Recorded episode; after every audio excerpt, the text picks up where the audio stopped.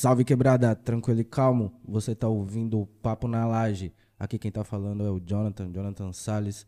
Tô aqui com o meu mano Sem Condições, conhecido como Alaf, e o meu mano Confusão, Wesley. Salve rapaziada. Salve. Salve, salve, rapaziada. Hoje estamos com o nosso excelentíssimo convidado, amigo de longa data, fisioterapeuta, atleta e multifacetas. Estamos aqui com o Dr. Lucas Ribeiro. Seja bem-vindo, meu mano. Salve família, bom dia pra todos aí. Obrigado pelo convite, é um prazer.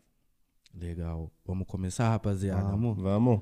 Primeira pergunta. Quem é o Lucas? Bora lá.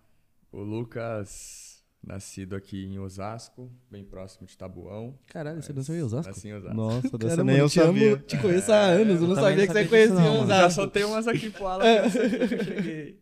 Nasci em Osasco, mas minha vida, vou fazer 28 anos, sempre foi aqui em Tabuão. Desde que eu me conheço por gente, lá na bica lá, tá ligado? Uhum. Sempre, sempre. Mas você chegou a morar em Osasco e depois veio pra Não. Taboão, não só nasceu Não, lá? Só nasci pra cá, meus pais sempre, sempre aqui, né? E é isso. Tenho 28, vou fazer 28 anos, sou fisioterapeuta, vou casar daqui 30 dias. Meu Deus. porra. É louco. É, Bom, esse sou eu. Não, essa é uma parte do É. Uma Lucas. parte do Lucas. Quem é o Lucas? Vamos lá, rapaziada.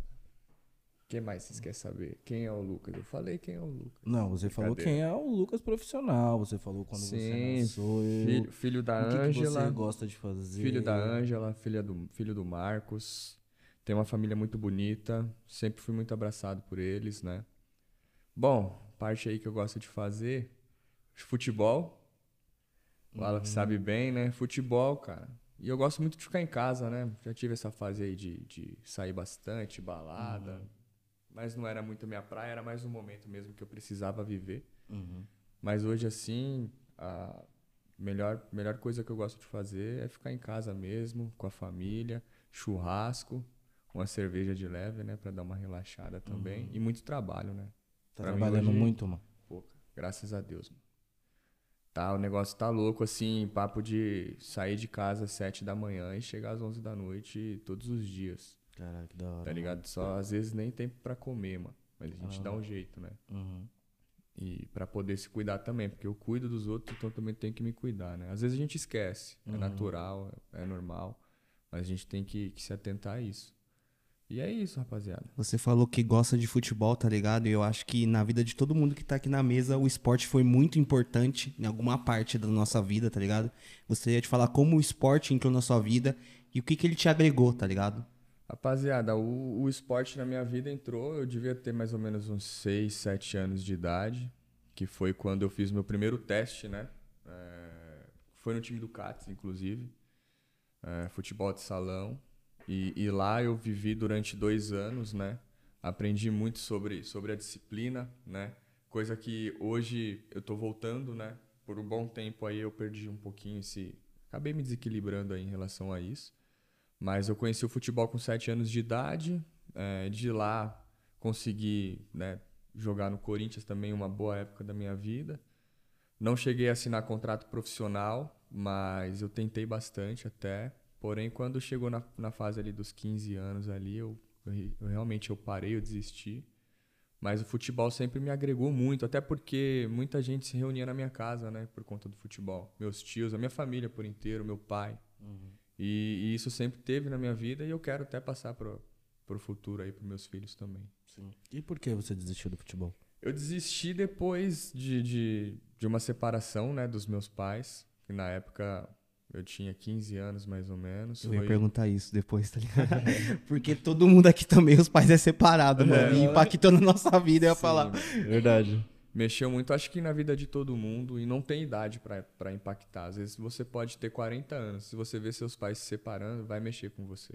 Eu acho que ninguém quer isso, né? Ninguém espera isso, na realidade. Por mais que precise, precise acontecer. Porque eu acho que ninguém nasceu pra, né? Quando não dá mais certo. Eu acho que não é ensinado que- pra gente que isso pode acontecer, né, Sim, mano? sim, que é normal sim. os pais não ficarem juntos. A gente sempre pensou naquele pai e mãe junto pra sempre, velhinho, a gente indo visitar eles.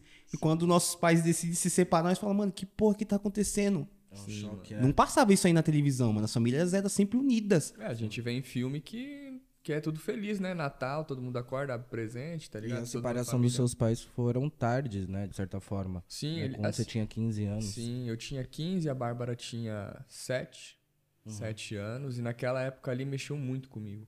Putz, Uhum. é, foi, foi muito complicado, eu tava na fase de conhecer o mundo, né? Uhum. E eu precisava de uma figura ali, né? Meu pai nunca abandonou a gente, né? Os filhos. Mas faz falta você ter uma figura masculina dentro de casa. Uhum.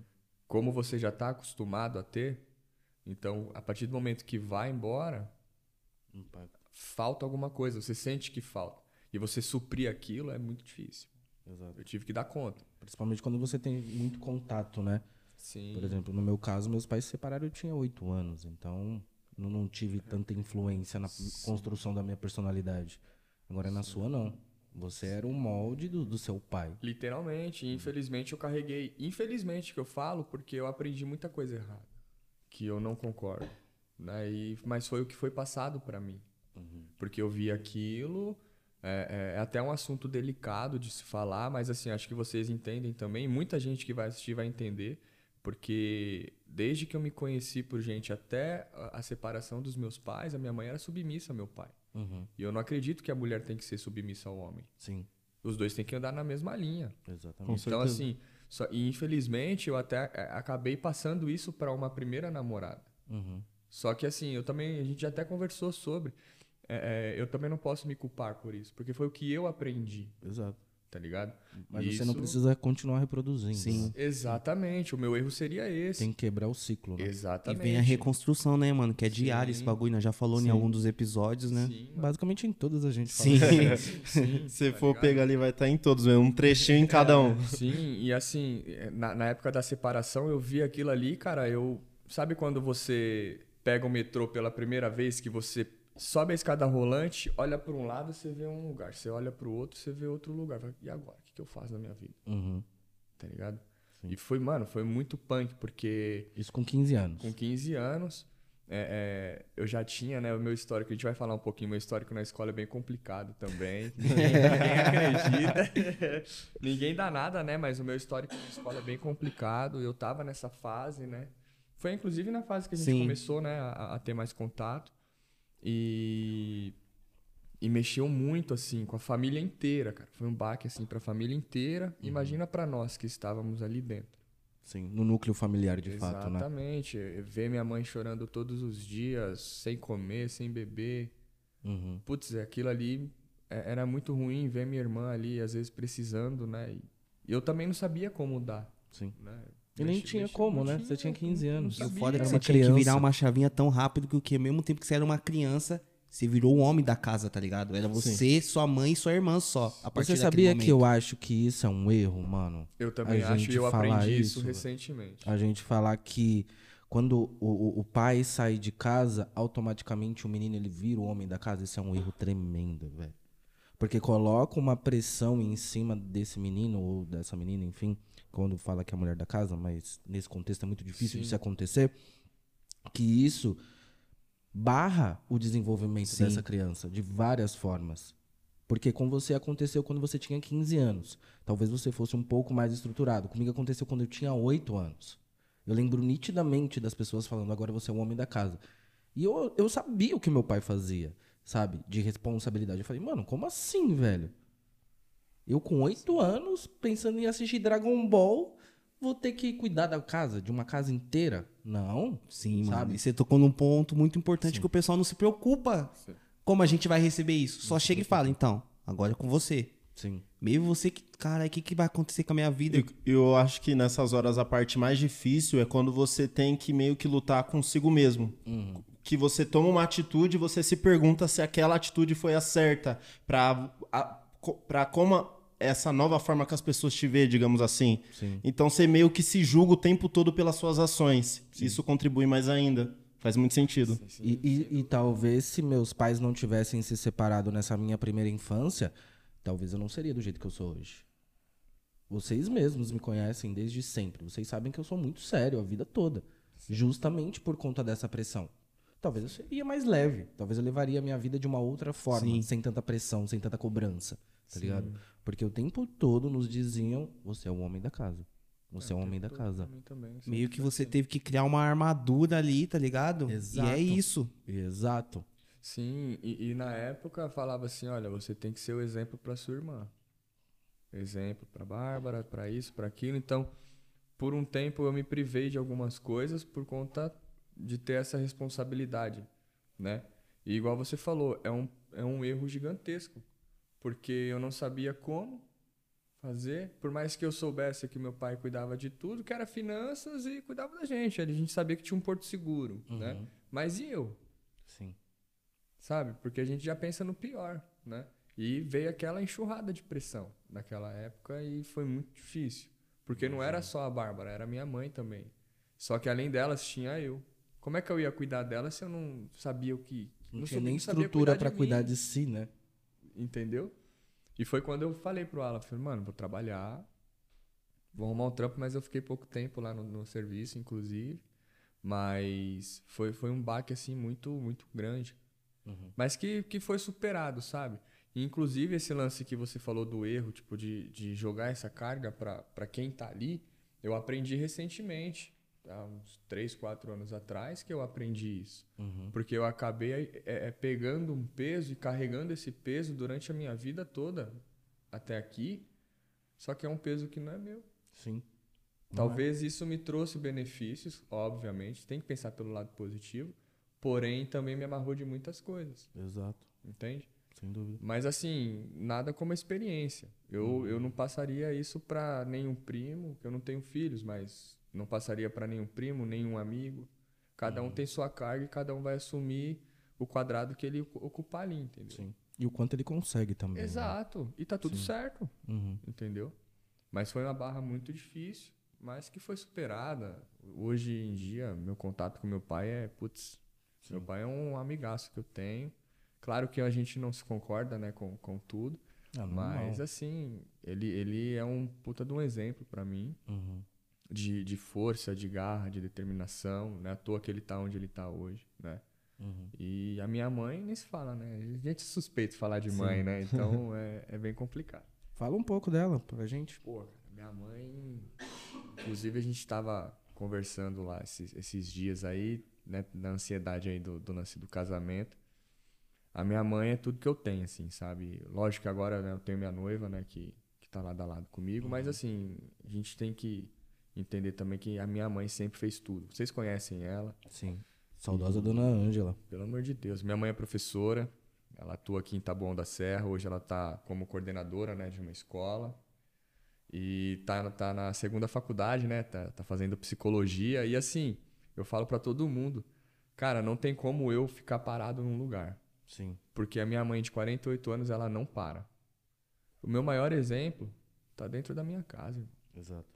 Eu acordo todo dia motivado, vou fazer isso aqui, porque ela tá fazendo, eu também vou fazer. Uhum. Tá ligado? Não fazer o mesmo passo, porque eu tenho a minha história e ela tem a dela. Exato. Mas serve. É, é meu espelho, é, é clichê falar, mas Nossa, ela é. sua mãe é muito literal- foda, tá ligado? Literalmente meu espelho, irmão. Que a gente conhece o Lucas, se vocês não sabem, tá ligado? Convivemos muito com ele. E, mano, sua mãe tinha um cargo gigantesco numa empresa aí foda. Não Pode falar o nome? Não. Melhor Não. falar o nome não, mas ela Não, tinha um não. cargo muito foda. E ela deixou esse cargo pra seguir o sonho dela, tá ligado? Sim. E hoje ela tá na escola aí a milhão. Sim, mano. Minha mãe, assim, ela trabalhou nessa empresa durante 12 anos. Até um certo ponto, eu tenho muita gratidão por isso, porque muita coisa. A nossa vida literalmente melhorou quando os meus pais entraram nessa empresa. Uhum. O Alaf sabe também, o Alaf, como tinha mais contato na época também, assim, de ficar em casa, né? É, é, a nossa vida literalmente mudou depois dessa empresa. Foi uma porta, assim. A minha mãe se formou trabalhando, a empresa pagou. Na época, a empresa era, era um, um outro, uma outra gestão, né? Sim. É, as coisas mudam, tudo bem, tá tudo certo. Mas era uma outra gestão, pagaram acho que 50%, 70% da primeira faculdade dela. Depois as duas, as três pós-graduações, a empresa também ajudou a pagar. Ela tem cinco pós.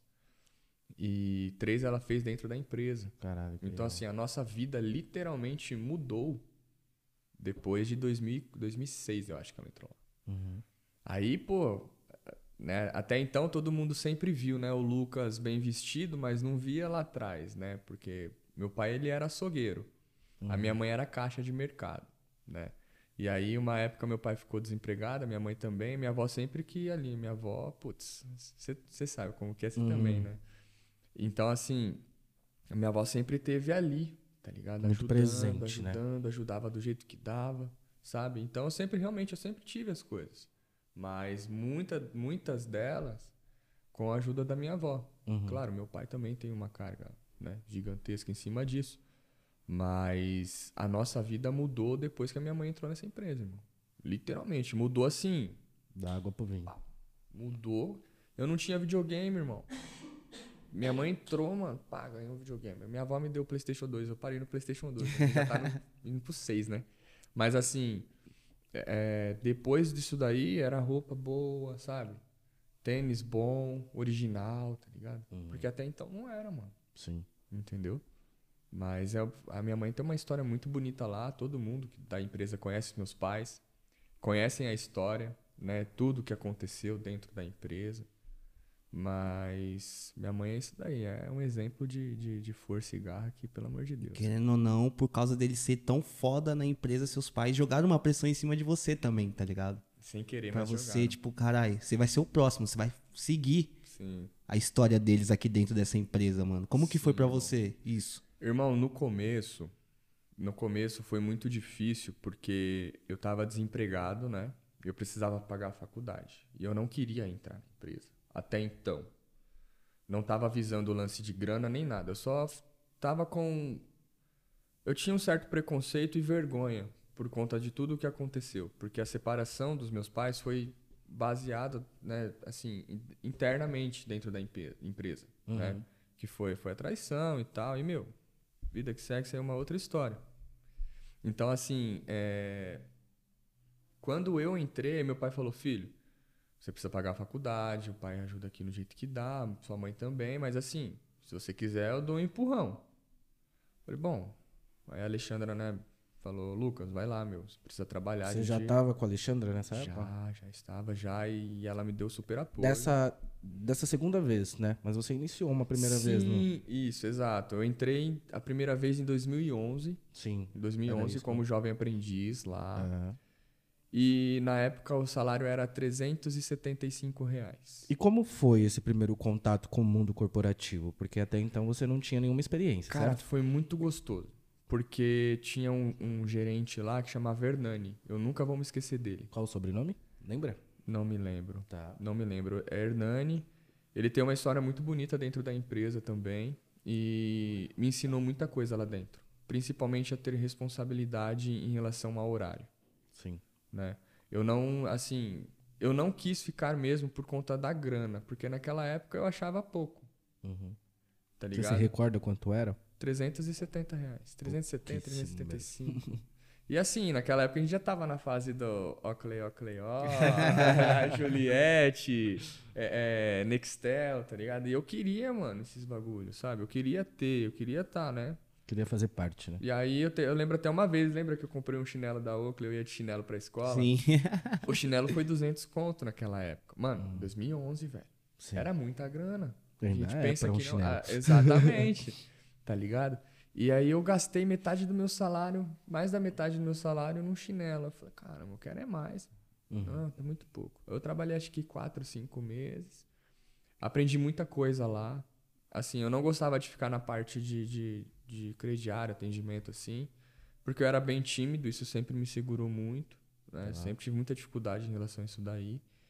E aí eu ficava mais na parte lá do, do- da organização do estoque e tal, contagem. E ele permitiu que eu ficasse lá, porque até então não tinha essa, essa liberação. A minha parte era administrativa mesmo. E aí eu conversei com ele, ele falou, Lucas, então eu preciso da sua responsabilidade com isso daqui. Pode ser? Pode. Só que aí ele viu que eu estava desanimado, aí ele sentou e conversou. Irmão, manda real. Você é um menino, você tem uma vida pela frente aí, cara, você não precisa se prender. Ele até falou, você não precisa nem trabalhar. Vai estudar. Ele me aconselhou. Uhum. E aí eu peguei e falei, bom, eu vou fazer isso então. Eu, eu mesmo fiz a cartinha de demissão, né? E nessa época eu lembro, tava afetando muito você na escola, que você chegava cansadão, dormia, mano, todo dia, tá ligado? Os professor Lucas, não sei o que, não sei o que lá, tal. Então meio que a troca de ideia com esse mano te fez caralho, vou focar nos estudos, mano. Foi, foi, porque ele, ele, igual ele falou, ele me ensinou muita coisa em relação à responsabilidade de ir lá, sabe? De ter. É, é que é da índole também, eu nunca tive índole ruim, né? Mas assim, ele sempre falou, Lucas, eu preciso disso e disso e disso. E eu, eu tentava dar o meu melhor sempre, irmão. Toda vez, tá ligado? Eu dava o meu melhor e eu chegava em casa só o pó, mano. Chegava mesmo, chegava no dia pra ir pra escola, mano, tava acabado. Podre.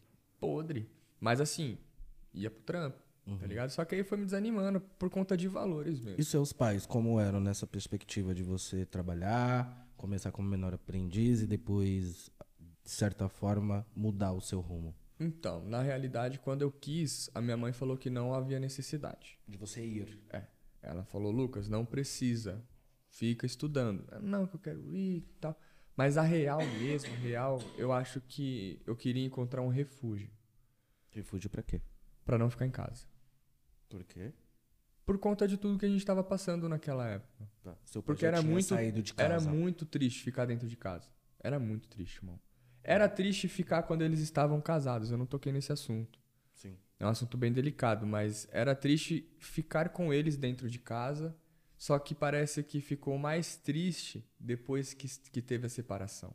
Sim. Porque eu me lembro que eu saía da escola no horário da tarde, na época era 5 e meia, acho que era 5 e meia, Era, né? era 5 e meia. Era 5 e meia, e eu sabia que eles estavam de folga. A primeira coisa que eu fazia era, era combinar com o gordo é, de sair de bicicleta. Gordo O Vinícius, né? Vinícius. Que Então, hoje é seu padrinho de casamento. É, é importante ressaltar. É, é, meu padrinho, meu irmão, mano. Eu e o Gordo, assim, desde que eu me conheço por gente também. A nossa Uhum. história é, é desde os 5 anos, sei lá, de idade. Sim. A gente tá na pegada. E nunca se distanciou, tá ligado? Literalmente. Assim, teve os seus momentos, mas. Normal. né, normal. Acho que. Vida de adulto. É, normal isso aí. Então, assim, eu combinava com ele de pegar. E também era o meu vizinho, era meu único amigo ali que eu, que eu podia brincar. Da mesma idade É, também. o meu né? único amigo. Que eu podia brincar mesmo, em casa, enfim. Então, assim, eu saía da escola, irmão. A primeira coisa que eu, que eu fazia era pegar a bicicleta pra não ficar dentro de casa, mano. Pra poder andar e aí eu ia pro mundo, velho. Uhum. Eu ia pro mundo, porque era briga, grosseria, tá ligado? Aí eu via minha mãe chorando. Ou até mesmo silêncio, né? Exatamente. Eu sou, um- eu sou um cara que eu sempre fui muito assim, de, de energia. Se eu chego num ambiente que eu vejo que o ambiente tá, tá estranho, Carregado. percebo, eu travo, irmão. Aí você vê que eu não falo, eu fico quietão, observo. Acredito que vocês também são. Eu sou muito assim. E aí era muito assim, eu aprendi isso dentro de casa. Porque às vezes eu chegava, tava a maior animação. Era uma animação, só que era por conta disso aqui, ó. Do álcool. Tá ligado? Que eu via que tava um clima, um clima leve. Entende? Que inclusive por um bom tempo eu acabei pegando essa parte pra mim, sabe? De, de beber muito e Uhum. tal. Que é um, um passado que né, eu levo como experiência também. Mas eu chegava em casa e era assim, irmão. Então eu não gostava de ficar dentro de, dentro de casa. E quando teve a separação, é, é, foi, foi basicamente a mesma coisa. Porque eu lembro que a gente treinava lá no ginásio, né? Eu treinava com o Alaf lá no ginásio. Futebol. Quer dizer, o Alaf corria, né? Ô, louco. Alan aí, aí, aí foda. mexeu com o brilho do menino, né? Ele vai se defender daqui a pouco. Ai, cara. Mas assim, eu treinava lá, mas era só o que eu tinha pra fazer durante a tarde. Tá. E aí eu falei, bom, eu vou trabalhar porque, né? Agora não, não tem meu pai aqui, então eu vou trabalhar, vou ter o meu dinheirinho e é isso. E vou ter o que fazer durante a tarde. Porque eu estudava de manhã, irmão, e coçava o dia todo, velho. Uhum. Videogame, MSN, Eu lembro bem dessa época, tá hein? ligado? Nós fazia TwitchCam, lembra? Lembro, no Twitter, né? No Caramba. Twitter. Se tivesse esses vídeos ia ser da hora. Meu, mano. não é Não todo tem, mundo que né? lembra disso, não. Você lembra a confusão? Eu lembro do MSN. Ele na não sua ca- é, mas era na sua casa ainda. Pegava eu, o Lucas, o Alaf e o William e a gente fazia TwitchCam, ficava falando besteira no Twitter. De madrugada. Isso que era TwitchCam. É, isso que era TwitchCam, irmão. Eu levava o violão e Caralho. Sim. pá no violão lá. Ixi, era da hora, mano. Loucura, velho. Era da Loucura. hora. Então, assim, era o que eu tinha pra fazer. Tá ligado? Uhum. E aí eu falei, bom, eu vou trabalhar porque vai ser melhor. Mas eu fiquei, acho que foi cinco meses, mano. Uhum. Aí em seguida, acho que uma, uma parente do Alaf lá indicou a gente lá na Tokstok, mas eu trabalhei só um mês também. Tá. Me arrependi de ter chamado o Lucas, mano. Por quê? Porque ele só ficou um mês, mano. O William tava na mais vontade de trabalhar que ele. E você, ficou você quanto ficou... tempo? Isso que eu ia perguntar. Fiquei um mês porque. Ah, não, não, o Lucas nem ficou um mês, cara. O Lucas ficou uma semana.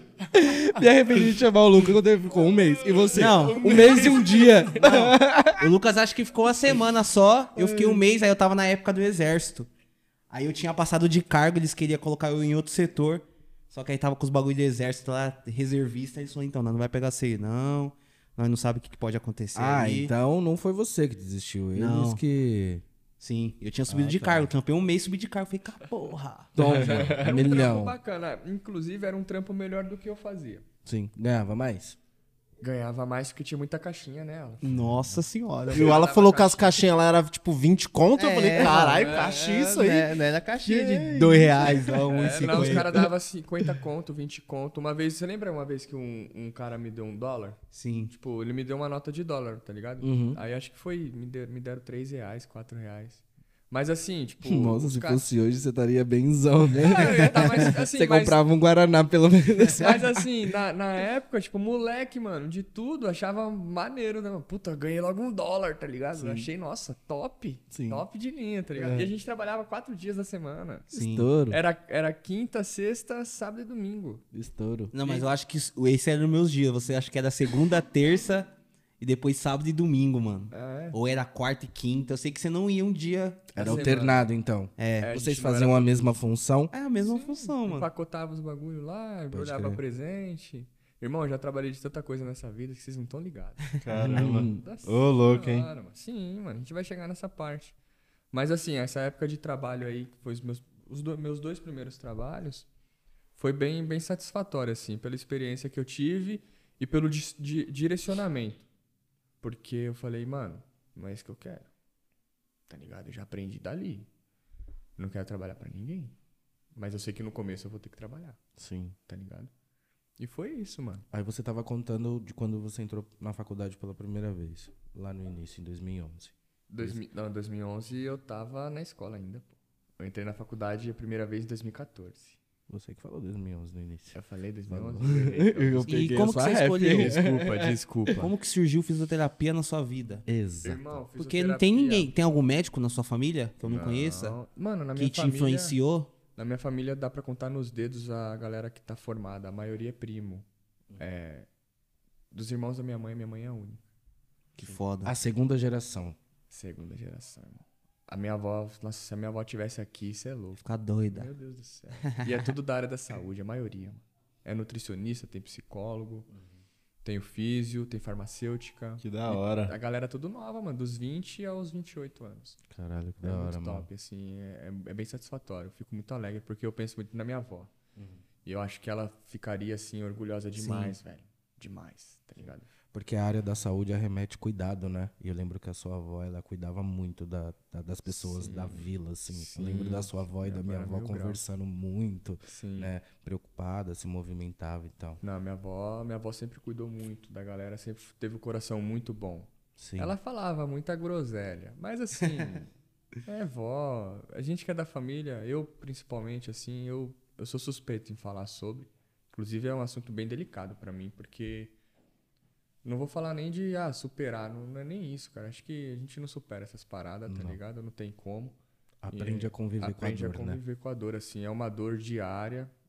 No nosso dia a dia, como a gente tem o dia cheio, né, trabalha, estuda, família, às vezes a gente acaba não, não se atentando. Mas quando a gente para ali com a cabecinha no travesseiro que a gente lembra, a gente fica, fica meio, mexe um pouco ainda, Sim, sem tá dúvida. ligado? Mas assim, a fisioterapia surgiu em 2007 pra mim. Eu tinha acho que 13 para 14 anos mais ou menos. E eu tive uma lesão no joelho. Jogando bola, acabei lesionando. Foi uma lesão parcial, não foi nenhuma lesão séria, assim, gravíssima. Lesão no joelho é séria. Lesão é séria. Mas foi uma lesão tranquila de, de- de- isso, de trabalhar. E aí dali eu conheci. Foi o meu primeiro contato Como paciente. como paciente, eu vi aquele negócio bonito, sabe? Eu falei, caramba, cara. Se um dia o futebol não der certo na minha vida, eu vou ser fisioterapeuta. Ali com Caramba, 13 anos. Com 13 anos. Com 13 que da hora. anos. Inclusive, a gente tava até no- brincando com, com a família, tava num churrasco. E eu tenho um tio, que é o, que é o Leonardo, é o meu tio mais novo, né, irmão do meu pai. Ele jogava muita bola. O moleque, era, o moleque era muito bom, velho.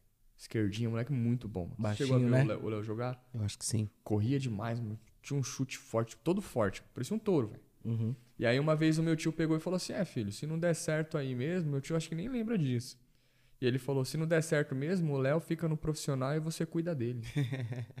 Profetizou ali, Ó. mano. Profetizou o negócio ali. Só que infelizmente o Léo não, não, não, não vingou. Mas desde aí que eu conheci a fisioterapia. E aí em 2000 e... Eu terminei a escola em 2013 porque eu acabei fazendo pós-graduação na oitava série, né?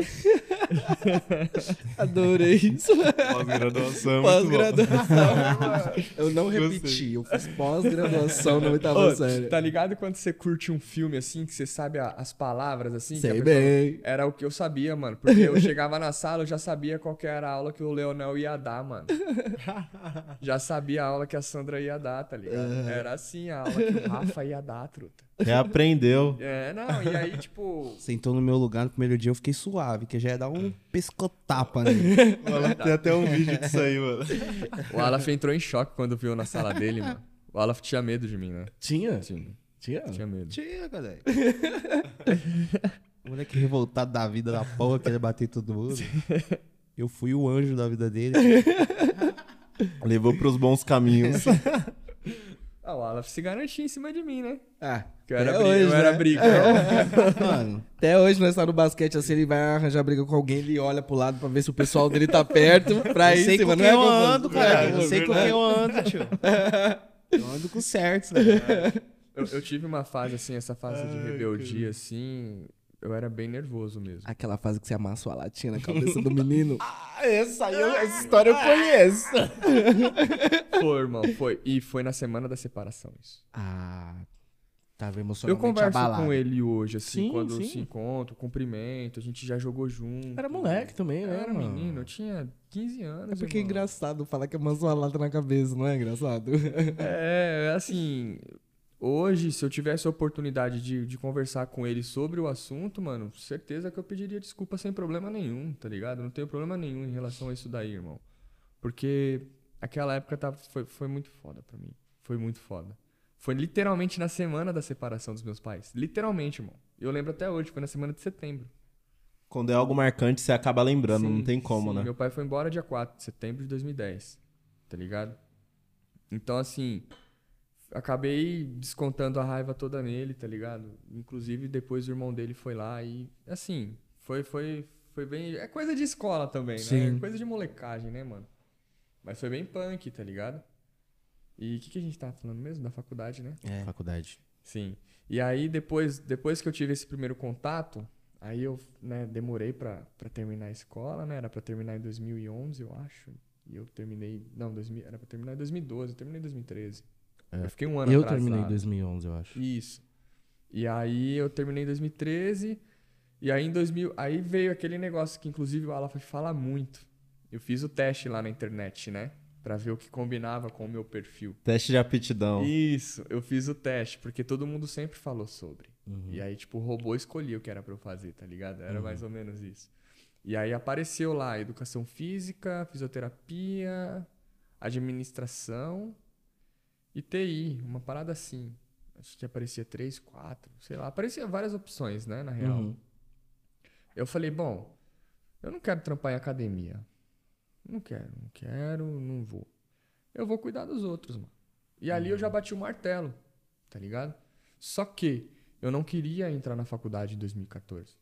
Tá. Eu tinha 18 anos, E por que você não queria? eu tava cansado de estudar, mano. Entendi. Tá ligado? Tava cansado mesmo, porque a minha vida toda praticamente estudando de manhã. E aí eu tinha tido, eu nunca gostei, assim.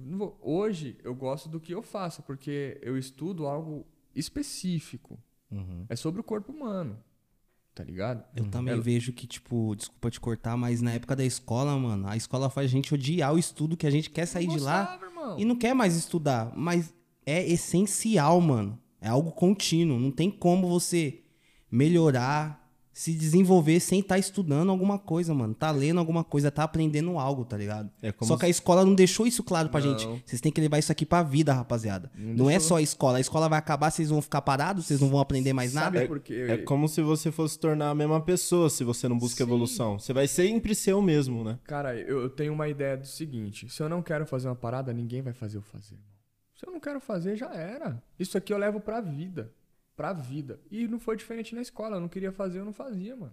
Foi por isso que eu reprovei. Fiz três anos a oitava série. Tá ligado? Eu não queria fazer, eu não fazia, irmão. Queria ver quem ia fazer eu fazer, tá ligado? Só que teve uma vez que minha mãe chegou na sala, né? eu tava dormindo, né? É uma história sinistra, a galera que, que, que me acompanha Imagina, sabe, mano. já aconteceu isso A na minha Nicole sala. tava na sala, mano. Eu tava dormindo, velho. Só dormia, mano. Só dormia eu lá. Roncando lá. Pai. E a professora boazinha, né? Quem me que era a atrapalhava, professora, né? você lembra? Chamava Aline. Ah, Mas ao invés de dela me ajudar, ela piorou a minha situação. Porque minha mãe, mãe. sentou do meu lado assim, irmão. Minha mãe sentou assim do meu lado. Aí a mãe fez assim, ó. Trutão. Manja quando, tipo, tá tudo silêncio no metrô e você dá um, sei lá, alguém dá um, faz um barulho e todo mundo faz assim, ó. hum. Tava, eu acordei, minha mãe me cutucou, todo mundo tava assim, olhando pra mim. Aí minha mãe só fez assim, ó. Bonito, hein, filho? Aí a professora falou desse jeito, mano. É, mãe. Quando ele não tá dormindo, ele tá correndo pela sala. Nossa. Cara, Ele tá correndo pela sala, rabisca o caderno dos outros, sobe nas carteiras e fica andando. Você fazia isso, jovem?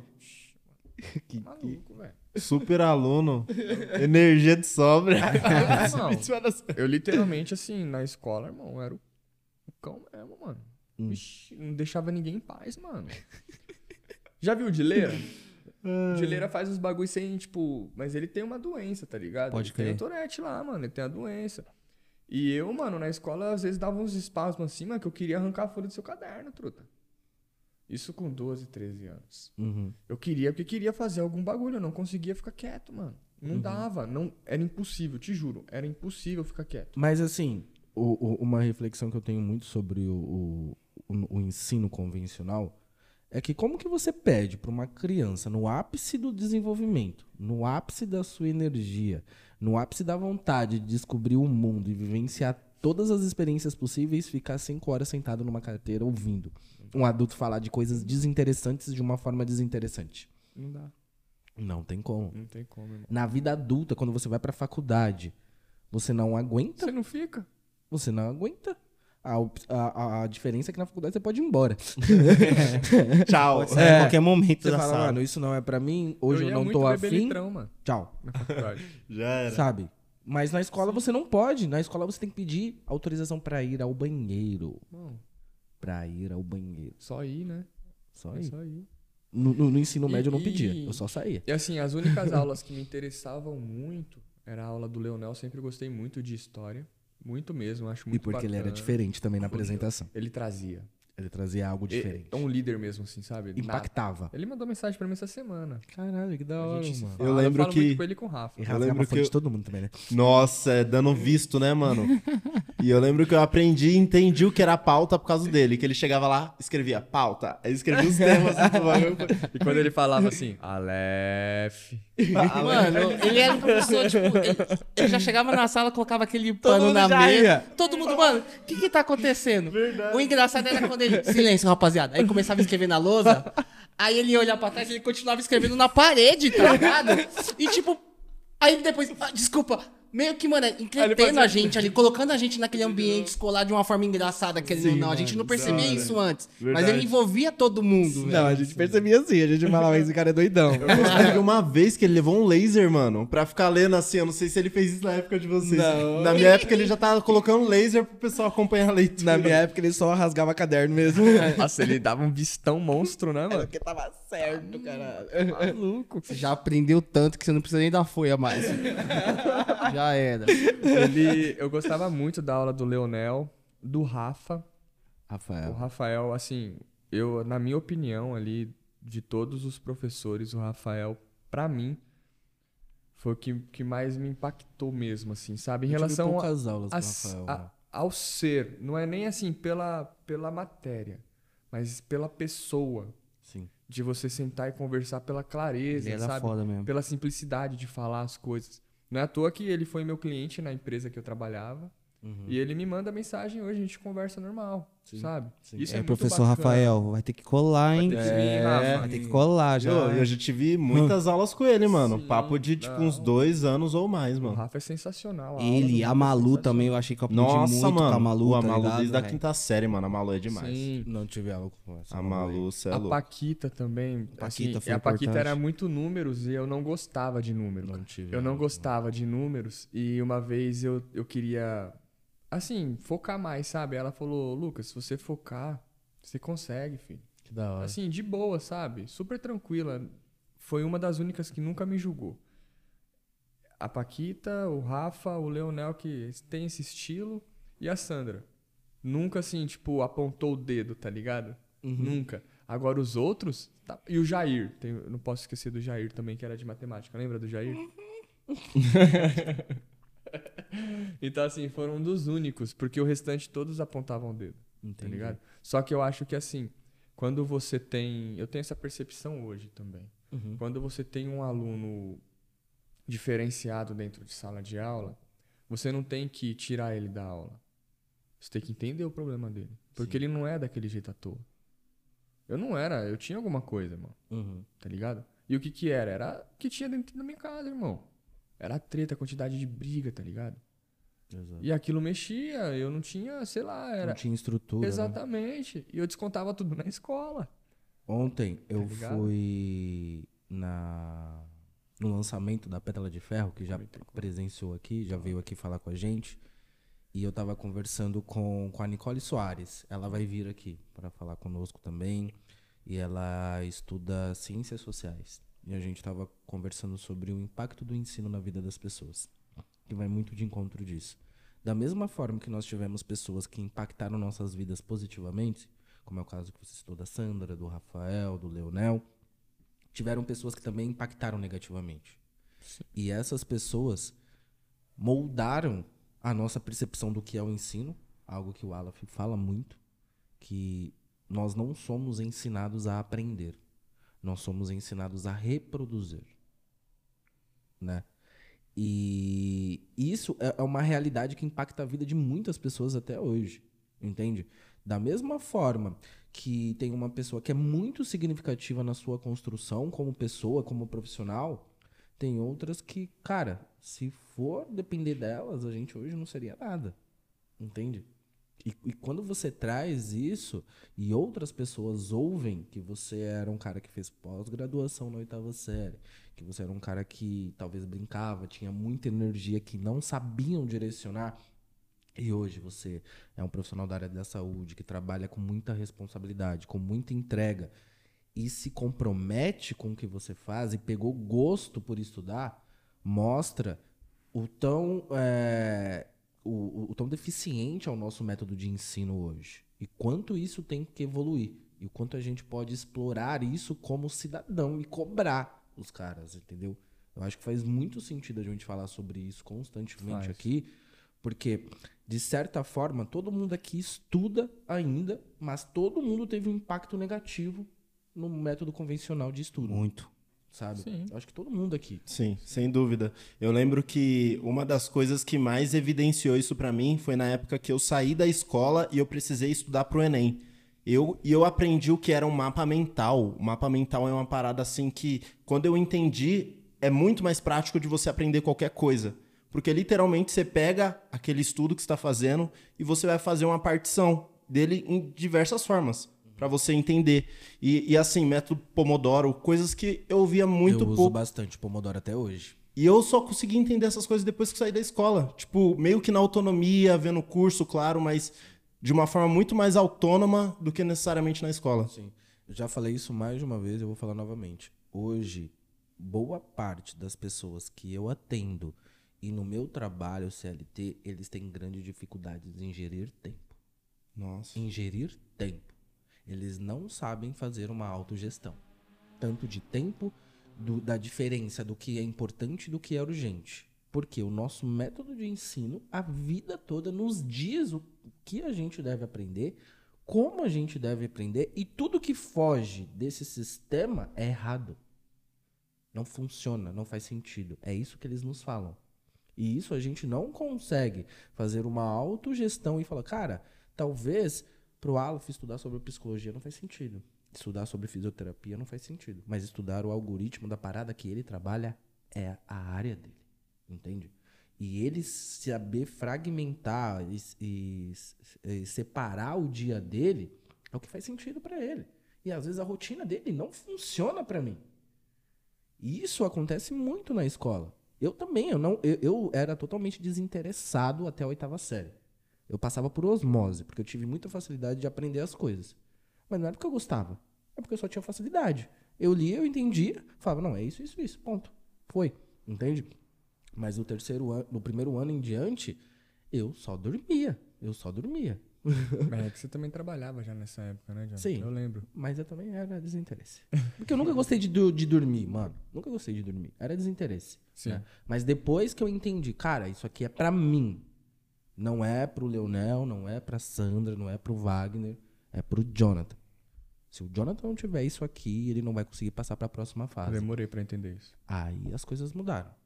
Aí eu entendi que era pra mim. Se é pra mim, foda-se o que o outro tá fazendo. E até hoje é assim. Não interessa o que o Aleph Confuso faz. E a gente mora junto. Se eles não quiser, eu vou. Porque é pra mim. Por isso que você faz muita coisa só. Você já me falou Sim. isso. Sim, Não me de importa. verdade. Você já falou, mano. Eu chamo. Eu chamo. Quer ir? Não quer? Pô, não posso. É isso, Vai marcha. nessa. Fui. Entende? E depois que você muda essa chavinha, tudo muda na sua vida. Tudo muda. Porque você não, não depende das pessoas para fazer. Você as convida. Quer seguir comigo? Aconteceu isso com vocês dois. Lá atrás. Falei, quer vir comigo? Vocês não, talvez não seja a minha hora. É isso, tô indo. É, A gente sempre falou isso daí. Sim. Inclusive, a gente teve essa, essa, essa ideia recentemente e a gente falou, mano, o Jonathan sempre foi pra frente, velho. Ele Não, nunca muito, dependeu tá de ligado? ninguém, irmão. Sim. Eu a gente lembro. reconheceu isso agora, Tipo, né? ele lia livro, fazia tudo que ele faz hoje, mano. Que hoje tem rede E não social. é de agora. Mano, Não é de agora. Sim. Ele mostrou pra gente. A gente. Ah, pô, de ler, esse bagulho vai mudar o que na minha vida, cara? Isso lá em 2010, 2011, Sim. mais ou menos já. Então ele não ficou foi enchendo na o saco, escola tá que ligado? eu comecei a ler Foi. com frequência. Eu acho que até antes. Sim, eu acho que foi no segundo ano do ensino médio que eu comecei a ler com frequência que quando eu tinha decidido fazer psicologia. Sim. Aí eu falei, mano, preciso ler, preciso conhecer. Sim. Né? E, e- e- eu acho que uma parada que aconteceu que é muito nítido, depois que eu percebi que não tava na mesma frequência, não era o time, não era a escolha de vocês, eu falei, ok, né? Parei de encher o saco de vocês, curtia com vocês até onde cabia a mim, até onde cabia a vocês. Eu tinha minhas responsas pra fazer, rapaziada, tô indo, foi, é isso. E a gente seguiu a vida, sabe? Você também não precisa ser aquele cara chato que fala, ah, pô, por que você não faz? Pô, isso. Ok. Mas de qualquer forma, isso lá na frente serve como meio que um flashback. Quando você Exato. vê que uma pessoa lá atrás te deu essa visão, só que não era o seu tempo ainda também, né? Exato. E, tipo, isso provavelmente foi um marco pra vocês, porque eu já ouvi vocês falando dessa troca de ideia que teve. Que você, pô, rapaziada, ó, pega a visão, é mais ou menos isso aqui. Só que é uma parada que às vezes você não, não percebe ali no momento, mas depois você analisa e fala: caramba, ó, o Salles falou mesmo. Sim. Faz todo sentido. E, e- e como é foda as coisas, como tudo faz muito sentido pra mim e tudo se conecta ao meu ver. Vai muito de encontro com a parada que você falou no início, sobre você é o homem da casa. Como disseram isso pra mim aos oito anos, eu tive que amadurecer muito cedo. Então eu tive que fazer escolhas que impactavam o meu destino, o meu futuro, muito cedo. Sabe? Eu falei, mano, vida do crime pra mim não rola. Não é pra mim. Tenho referências dentro de casa que a parada não funciona. Se eu for pra lá, ou eu vou ser preso ou vou morrer. Não é isso que eu quero. Eu sempre. as eu não, né? Não me achava inteligente nessa época, mas também não me achava burro. Mas as pessoas sempre me disseram que eu tinha muita proeficiência pra aprender as coisas. Eu era um comunicador nato. Então eu falei, pô, alguma coisa eu tenho que fazer. Né? Então eu tive que fazer decisões muito cedo na minha vida. Então eu via muitas coisas a longo prazo. E o, o momento de vocês era de brincar, era de curtir. E eu não pude, não é que eu não queria. Tirava onda mesmo. Eu não pude. Entende? Por isso que eu acho que hoje isso é problemático. Você falar para um menino de 15 anos, cara, você é um homem da casa. Sabe? Talvez eu acho, fazendo uma reflexão agora, que você não desistiu do futebol por conta da separação. Você desistiu do futebol porque disseram que você era um homem da casa. E o qual foi a sua o seu primeiro pensamento? trabalho. Uhum. Entende? Porque você entendia que o homem da casa tinha que trabalhar. Sim. Sim. É Talvez foda isso, É mano. muito difícil essa parada, assim, porque é uma parada enraizada, né, mano? Sim, Todo velho. mundo fala. Todo mundo. Todo mundo. Todo mundo. E, e- sabe o que é o mais foda? Todo mundo Que eu fico indignado. Todo mundo fala, todo mundo tem essa leitura, mas todo mundo reproduz. Isso que a gente está fazendo aqui, de quatro homens periféricos que cresceram nesse ambiente, tá fazendo o exercício, é de quebrar o ciclo, de não reproduzir mais. Sim. E todo mundo que está nos ouvindo vai ter essa reflexão. Sim. Porque a gente faz esse exercício constantemente de não reproduzir mais esse tipo de ação que a gente julga errado. Entende? E isso que é foda, é enraizado, mano. É enraizado total. Eu vejo que muita coisa do que eu fiz já não era por mim. Tá ligado? Foi o que eu aprendi ali, mas que nem sempre eu concordava, tá ligado? Isso é até hoje. É uma parada que se você não, não entende o que você realmente está fazendo, e, e- e seja isso pra você ou com outras pessoas junto, se você não entende, você acaba reproduzindo sem nem mesmo querer. É uma parada que se você não se atenta, fala, ó, isso aqui. Porque eu penso assim, quando você entende que algo não é bacana de ser falado, quando tem uma ideia que é, é muito absurda, Sim. tem algo que, tem algo que você, querendo ou não, se analisa e fala, parei. Eu sou assim. Eu analiso o que eu tô errando, parei. Eu aprendo na hora. E busco não repetir novamente. E, tipo, Você é mesmo confuso, você é assim mesmo. eu, eu não tenho problema nenhum falar, errei. Vou consertar. E na hora, comigo é na hora, não tem essa. Ah, vou ver. Não, vou fazer. Porque, tipo, é uma parada que se você deixa se levar, você repete, aí você repete, aí você repete. É, é- é- esse bagulho assim de, de parada enraizada, mano, é um bagulho que eu assisto até hoje, que eu escuto até hoje de familiares, de amigos. E não é galera assim, com uma certa idade avançada, irmão. É uma galera nova. Por exemplo, um exemplo simples. Eu tava conversando com um familiar aí é, é, de, de, de trampo e tal. E aí a Lê tava em dois serviços, né? E aí o familiar falou assim, nossa, mas você leva e busca ela? Eu falei, não. Achou um absurdo. Mas por que você não faz isso? Eu falei, não, porque eu dou a chave do carro e ela vai e volta sozinha. E tá certo, a gente aprendeu lá atrás que mulher não dirige. E o carro não é meu, irmão, o carro é nosso. Sim. Tá ligado? O carro é da Alexandre e o carro é meu. Hoje ela precisa mais do que eu, porque eu trabalho perto. Sim, Por que ela não pode ficar? exato. Por que, que eu tenho que pegar essa carga de levá-la e buscar? Tudo bem, nu- numa necessidade, ok. Só que ela é dona de si, tá ligado? Só que não foi o que eu aprendi, isso eu não aprendi. Eu acho muito pelo contrário, eu nunca concordei com isso. Foi repassado apenas. Eu aprendi isso dentro da minha casa. Eu aprendi que minha mãe tinha que ter o cartão do meu pai, o meu, o meu pai ficava com o cartão da minha mãe. É, tudo que a minha mãe precisasse tinha que falar com meu pai. Uhum. Só que não é assim, irmão. Não é? Sua vida é sua vida. Você faz o que você bem entender. Sua cabeça é seu guia. Tá ligado? É, esse bagulho de raiz, mano, ainda vive muito aqui. E é uma parada que tem que cortar, velho. Não, sim, cara, é uma reconstrução diária, tá ligado? Igual teve uma vez que minha ex chegou pra mim e falou, então, eu tinha brigado com um amigo meu, a gente voltou a se falar, eu posso falar com ele? Eu falei, oxi, mano, sou seu dono, acho que pode, você tá quiser. ligado? É amizade, mano, entendeu? É foda esse bagulho, então é um- uma reconstrução diária, todo dia você tem que perceber ali o que, que você tá errando, o que, que você tá reproduzindo de errado e ir corrigindo, tá ligado? Quando você vê algo ali que não faz parte de você, fala, mano, você tá chapando, parça. Não é isso não, mano. O bagulho tem que melhorar, tá ligado? Sim, mano. E, inclusive, esse lance, por exemplo, de amizade, eu aprendi também, mano. Tem, inclusive, é, o, o amigo da Alexandra é o Rony, ele é advogado. Ia ser legal, mano, inclusive, ele vir aqui trocar uma ideia. Ele é, ele é top, irmão. É, Vou apresentar ele pra vocês. Demorou. No casamento, eu apresento ele pra vocês. Mas, assim, uma vez ele veio aqui pra São Paulo, ele mora em Natal. E aí a Lê mandou mensagem, a gente tava no namoro.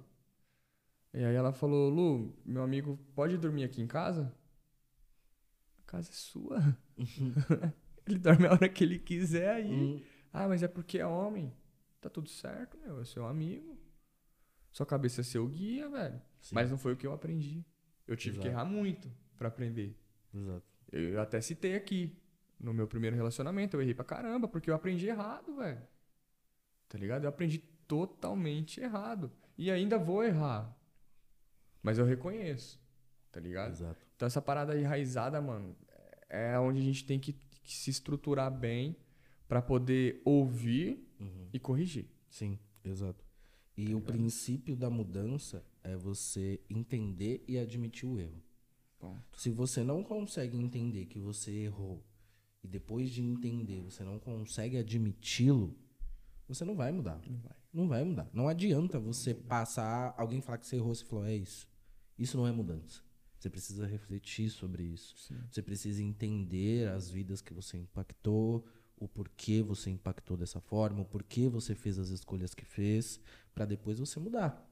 Isso é do ser humano, isso é natural. Sim. E é muito louco isso, porque eu mesmo, eu quando eu erro, a primeira coisa que eu vou entender é o que ocasionou o meu erro. Exato. É a primeira coisa, eu falo, o que que esse erro trouxe? Ah, trouxe isso, então, mano, eu não quero isso de novo. O que que eu tenho que fazer pra evitar esse erro? É mais ou menos isso. Exato. Exato. Pra E você literalmente focar- cortar na raiz, né? E não focar necessariamente no ato errado, mas o que culminou esse ato errado. Sim. Esse é o caminho. Para corrigir. Da hora, mano. E, e assim, voltando lá na. na- na- Isso daí que Na eu ia falar agora. Vamos faculdade. voltar. Desculpa aí, rapaziada. É que nós conversa pra caralho. mano. Se entra um assunto aqui que nós gostamos, nós vai desenvolver, filho. Foi acho Ó. que uma hora só de um assunto que nós nem esperava que ia ter. Quando eu cheguei, eu falei, Alan, quanto tempo dura o programa? Aí ele falou assim: o tempo que você quiser, o tempo que você falar. Prepara, velho. Acho Vai que vai ser ser o podcast horas. mais longe que vocês ó, mais Vai longo que saber. já. Aí você falou que saiu da escola e queria um tempo Sim. pra você, sem Eu estudar, queria, sem nada. Mas aí na época tava rolando papo de pensão, tá ligado? Tudo isso daí. Porque eu já tinha 18 para 19 anos, mais ou menos. E aí perde, né? Se você não entra na faculdade, teoricamente ali, acredito por questões de lei, perde mesmo. Tá tudo certo. E aí minha mãe, você tem que entrar, você tem que entrar, senão não vai ter pensão, que não sei o que, não sei o que lá, não sei o que lá. E pesou na minha. Hoje ela reconhece esse erro, porque eu não fiquei um ano na faculdade.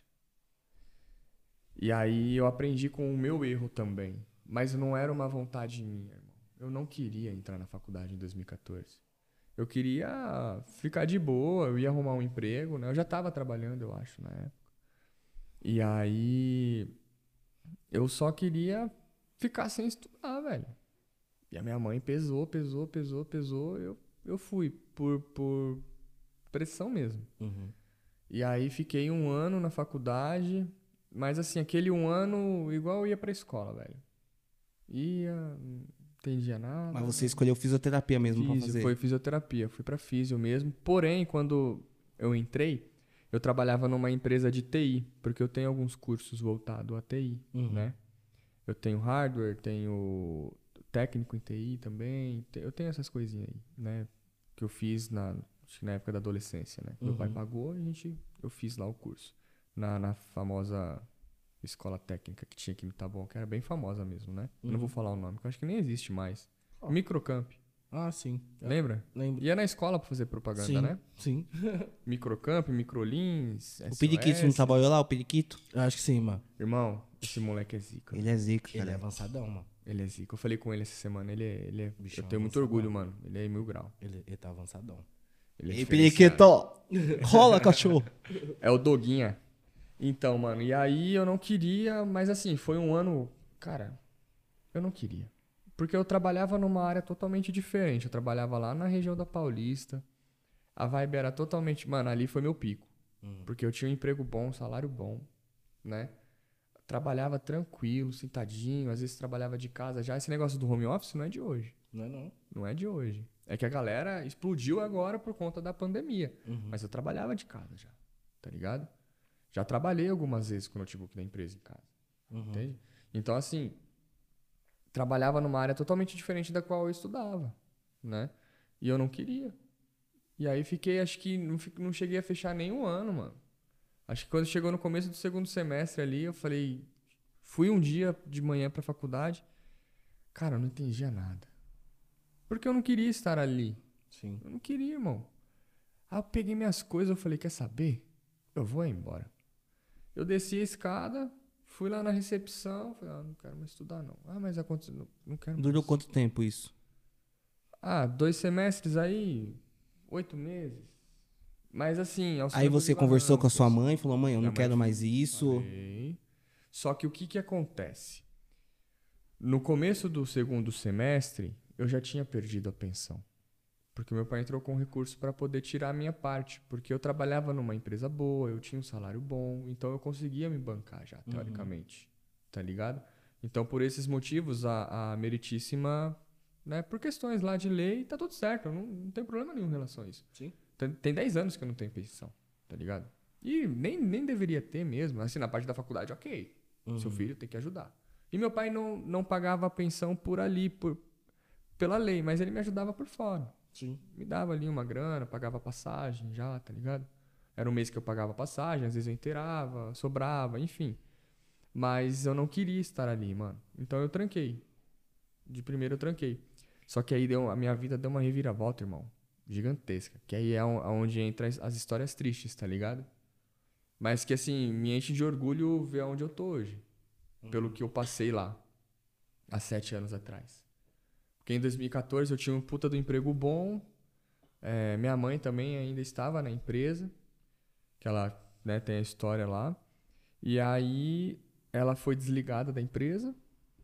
Eu também fui, porque a minha parte do Service Desk lá, que eu era analista de TI, a parte do Service Desk foi vendida para uma outra empresa, Terceirizou. terceirizou. Surgiu a oportunidade de uma é, é, contratação dessa empresa, só que era para trabalhar em Santana de Parnaíba. Nossa. Só que o que, que acontece? Eu queria ir. Nessa época eu tinha um outro relacionamento. E nesse relacionamento, eu fui conversar com a pessoa, né? Com a, com a, com a namorada, e assim, não tive o apoio. E aí juntou o útil ao agradável, eu falei, não, também não vou. Ah, é muito longe mesmo. Eu, tipo, acreditei naquilo, tá ligado? Realmente é longe, mas dava pra ir. Dava pra ir. O salário ia aumentar, ia aumentar um monte de coisa e tal, mas eu não quis. Acabou que eu não quis, acabei aceitando aquela, aquela opinião. Eu também não tava assim tão afim, porque se eu quisesse mesmo, acho que eu teria ido, né? E aí não tive o apoio que eu queria, que eu esperava ter, e não fui. Então me desligou da empresa, fiquei seis meses ali, cinco meses recebendo o seguro, né? E aí que a minha vida mudou, irmão. Porque em 2015, minha mãe desempregada, eu desempregado, só tinha a pensão da Bárbara. Só que assim, na época era uma pensão bem baixinha, tá ligado? Então, era o, o básico do básico, irmão. E eu nunca tinha assistido aquilo na minha vida. Eu nunca tinha. Tá ligado? E aí chegou uma época que cortaram a luz lá de casa, tá ligado? Que até então era meu pai que pagava. Algumas coisas ainda mesmo, por, acho que por fora. Era alguma coisa assim, não, não me recordo exatamente. Sim. Mas cortaram a luz de casa, era o básico do básico.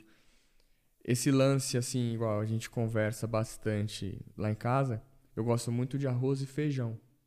Mas foi a época que eu aprendi a comer só o arroz e o feijão. Porque tinha a mistura e eu não queria comer a mistura por conta da. Da Bárbara. Tá ligado? Então, assim, foi uma época muito punk, mano. Porque literalmente não tinha. Era o básico do básico. Eu não vou falar, ah, passou fome. Não, passei. Nunca. Nunca, jamais. Tá ligado? Seria, né? eu estaria mentindo. Mas só eu, eu nunca tinha assistido aquilo, irmão. E aquele, aquele negócio mexeu muito comigo, velho. E aí foi aonde eu fui trampar com o pai do Luciano lá. Fiquei uma semana trampando com o pai do Luciano. Carregando. É ajudante de, de, de obra, né? Uhum. E aí, carregando lá as massas de cimento lá, um bagulho pesado pra cacete, irmão. Mano, o dia todo, mano. Aí na hora de almoçar com marmita fria, mano. Puta, ninguém merece. Eu não gosto de comida quente, mas comer comida gelada também não dá, né, irmão? Duvida, né? E aí, mano, aquele bagulho, aí eu assistindo aquele bagulho lá, eu falei, mano, quer saber? Eu vou trampar num shopping mesmo, vou ver se eu consigo, né, mano? E aí eu encontrei a Alana, mano Uhum. lá no shopping Tabuão. Minto, eu pesquisei e aí apareceu lá Alana Abad. Enviar currículo. Eu falei, caralho, esse nome, né, mano? Aí eu logo fui no Instagram, mandei mensagem pra ela. Sim. Eu falei, Alana, tudo bem e tal? Você que trabalha aqui na Multicoisas mesmo? Ela falou, ah, eu falei, tô precisando trabalhar, Alana, me ajuda aí, meu. Posso mandar um currículo? Ela, pode, Lucas? Faz o seguinte, vem aqui entregar. Eu fui, mano, no mesmo dia. Boa. Aí, pá, dei na mão dela, ela olhou, chamou o gerente, Will, ó, tá fazendo entrevista, marcar uma entrevista com o garoto. O menino é bom e tal, colega de escola, né? E aí ela, na época, ela falou, amigo do meu namorado, é indicação boa, responsabilidade. Aí ele falou assim, não vamos marcar não, sobe aí. Na hora, mano. Subi assim a escadinha, ele trocou uma ideia comigo, eu todo de social, né? Eu sempre gostei de usar, né? Eu todo de social e tal. Ele, não, gostei, tá bem apresentado e Eu tal. nem lembrava dessa fita. Mano, Nem lembrava. o pior é que ele comentou que ele trabalhou no shopping. Aí eu lembrei uma época que o Alan colou lá e ele tava trampando lá. não lembro. Foi 2015. Mas só Mano, lembrei porque você ele falou. falou do negócio de cachorro quente, parça, que ele fazia. Isso aí eu lembro. Vou Eu chegar nessa lembro- parte. Eu nem Comprei lembrava. vários, eu não, isso aí eu não lembrava. Do shopping eu lembrava, isso aí eu não lembrava. De hot dog eu gosto pra caramba. E aí, irmão, aí o, o Will foi assim, naquela época foi um paizão mesmo, assim, sabe? Infelizmente a gente perdeu o contato. Não tenho, não tenho número, não tenho rede social dele, mas assim, ele me ajudou muito naquela reconstrução, Sim. tá ligado? Daquele novo Lucas. Sim. E ali, na- no meu primeiro mês de trabalho, putz, foi, foi top, mano. Foi, né? O Vendeu dono. pra caralho. O dono viu, ele viu, todo mundo viu, mano. Tá ligado? E, e aí eu ficava no caixa, eu limpava, eu vendia, eu fazia tudo, irmão. Não tinha tempo ruim, velho. Se deixasse eu ficar lá 13, 15 horas, eu ficava de boa. Porque eu não queria mais carregar lata de areia nas costas, não, irmão. não queria, velho. Não queria. Eu falei pra minha mãe, eu falei, mãe, não quero isso. Imagina. O tanto de oportunidade que eu já tive. Onde que eu tô, mano. Aí ela, não, filha, é só uma fase e tal. Minha mãe, formada, com uma porrada de pós-graduação, também não conseguia emprego. Sim. Entregou currículo no mercado lá no Caçula, mano. Sim. Acho que não tem problema falar aqui, né? Mas entregou currículo lá, mano, no mercado, tá ligado? Então, assim, pra você ter ideia, mano, de como a gente tava mesmo. Literalmente ficando já desesperado, irmão. Pra arrumar trampo, tá ligado? E aí, trampei pra caramba lá e tal. Surgiu a oportunidade de estagiar em uma clínica. E aí, o meu relacionamento com o novo gerente lá não tava muito bom. Não era mais o Will. Não era, era o Wilton. Inclusive, ele se arrependeu de ter me desligado. Ele Bom. quis contratar novamente, mas aí eu já tava em outro Eu- patamar, E eu tava. Boa. tá ligado? E aí surgiu essa oportunidade, né, de, de ir pra uma clínica, estagiar. Eu, já, eu entrei na faculdade, né, nesse, com um mês de empresa, foi bem no começo do ano. Com um mês, não, minto. Foi no Mas depois que você se desligou da faculdade, você ficou quanto tempo parado? parado, Você decidiu, falou, não quer. E como que sua mãe recebeu essa notícia? muito mal. Porque, querendo ou não, você foi meio que pra faculdade pra ajudar ali em casa pra continuar recebendo a pensão, pra não, o negócio não apertar. Sim. Ela não quis, mano. Ela ficou muito chateada comigo. Muito triste, assim. A gente se desentendeu na época. Porque aquele negócio que, inclusive, a gente já conversou. Para a grande maioria dos mais velhos, né, da, da galera com uma certa idade aí mais avançada, a faculdade é sinônimo de riqueza, né? Sim. E eu nu- nunca acreditei nisso. Não é de agora, eu nunca acreditei. Eu acho que o sinônimo da riqueza é esforço, irmão. É a perseverança, tá ligado? É você acreditar no seu potencial, no seu bagulho, irmão. E você vai fazer. Tanto de cara milionário que não tem que sair da lama, velho. Exato. A grande maioria, irmão. E, e acho que todos. A não ser aqueles que, que já nasceram né, em berço de ouro mesmo. Mas vamos pegar o maior daqui do Brasil, um dos maiores. Silvio Santos, irmão. Tá ligado? Ele teve que tropeçar, receber ou não pra poder ter a história que ele tem hoje. Tá ligado? E foi basicamente assim. Quando eu falei pra minha mãe que eu não quis mais, putz, chorou, ficou chateada, a gente se desentendeu. E a família não julgou você? Falou, ixi, ó o Lucas. Irmão, Seu pai não, não opinou em nada? Não, meu pai só falou que eu tinha meu tempo. Meu pai, bem assim, tá ligado? Meu pai sempre trampou com vendas, né? Então acho que ele acredita muito nesse lance de tempo, Sim. tá ligado? E ele falou, filho, você na hora que você achar que vai ter que ser. E falando de tempo, o que você acha que mais assim é, te ajudou que assim você se, se encontrava mais experiente é, quando você saiu e quando você voltou? Quando você voltou, em qual sentido assim você se via melhor pra Paciência. paciência? Paciência, porque é literalmente o tempo. E paciência nunca foi meu forte, né? Mas pra isso. pra isso eu tive que aprender. e eu Pode literalmente eu aprendi, irmão, a ter paciência em relação a negócio. Tá ligado? Tem que ter. E aí, assim, é fase, velho. Vai passar. Você vai ter que ficar ali cinco minutos se afogando, velho. Isso é verdade. Você vai dar um jeito de sair do mar, velho. Tá ligado? É assim. É tempo, mano. Aí você E ficou quanto tempo parado? Irmão, acho que eu fiquei cerca de uns. Um, quase um ano, velho. Parado, tá ligado? Quando virou essa chavinha, você falou, mano, eu quero de novo. Quando eu carreguei a, a porra da, da, da lata de cimento lá, mano. Tá ligado? Porque assim, aí eu fazia um biquinho ali. Por isso que eu falei, eu já trampei de tudo, mano. Porque ne- nesse, nesse meio tempo que eu fiquei quase um ano parado, eu fiquei trampando de, de manobrista, tá ligado? Então eu pegava um dinheirinho no final de semana, tava de boa. Não tinha muita responsa dentro de casa, tava tudo certo. Tá ligado? Até ter a reviravolta ali, que no começo tava de boa, mas quando passou três meses, assim, dos dois desempregados, aí a gente já começou a entrar em choque, tá ligado? Literalmente em choque. E aí foi onde começou a bater o desespero, que eu fui trampar com o pai do Luciano e tal. E aí foi onde virou a chave. Falei, não, calma aí, eu tenho que arrumar um trampo, irmão. Não quero ficar carregando, velho. É, é um trampo é, que tem que ter mais valor, tá ligado? Não pro mestre de obra. O mestre de obra tem o valor dele, mas pro ajudante, irmão. Fica a dica aí pra quem, quem é ajudante, tá ligado? Tem que ter mais valor, irmão, porque é um trampo pesado. Não é fácil. E aí eu fui lá, mano, fiquei uma cota lá na, na- na- Eu vou falar porque foi uma puta empresa na minha vida, tá ligado? Foi, foi na Multicoisas. Foi uma puta oportunidade que eu tive. Sabe? Até tive a oportunidade de continuar, mas aí o, o meu relacionamento com o gerente não, não teve nenhuma briga, assim, nem nada. Mas eu acho que ele não gostou do meu perfil. Porque eu sempre fui. Eu falo isso em todo lugar, mano. Eu gosto de ser camisa 10, velho. Tá ligado? Eu gosto, gosto de ser mesmo, mano. Eu, eu assumo a bronca, tá ligado? Dependendo do que for, mano, eu assumo, eu bato no peito falando, eu tô aqui. Igual o Cristiano Ronaldo faz, tá ligado? E eu tô aqui. Vamos dar um jeito nessa porra. E aí, não sei se, se ele não gostou do, do meu estilo de, de fazer o trampo. E aí ele foi bem tranquilo, assim, sabe? Falou, Lucas, hoje vou desligar e tal. Não, beleza, é isso. Só que já tava com uma, eu já tava com uma outra oportunidade na porta, né? E eu já tava pensando mesmo. Só que aí juntou o útil ao agradável e eu fui pra, pra clínica. Foi aonde eu fiquei um ano. Foi assim, da minha área, foi a melhor experiência que eu já tive. É, eu, eu, eu cuidei de muita gente. Trabalhei com muita gente, irmão. E a maioria idoso, né? Grande maioria idoso. Mano, é um. Tá doido. É, é muito bom cuidar de idoso, assim, tipo, de trampar com idoso, tá ligado? É uma galera doce, velho. É- eles são doce mesmo. Você vê que não tem maldade. Literalmente não tem, irmão. É inocente, tá ligado? E foi assim, da Multicoisas eu fui pra clínica. E lá eu tive uma doutora que é a Alessandra, né, que ela me acompanhou, ela que me ensinou muitas das coisas em que eu sei hoje da parte de ortopedia. Ela tinha na época, acho que já isso em 2000, 2016, 2017, mais ou menos.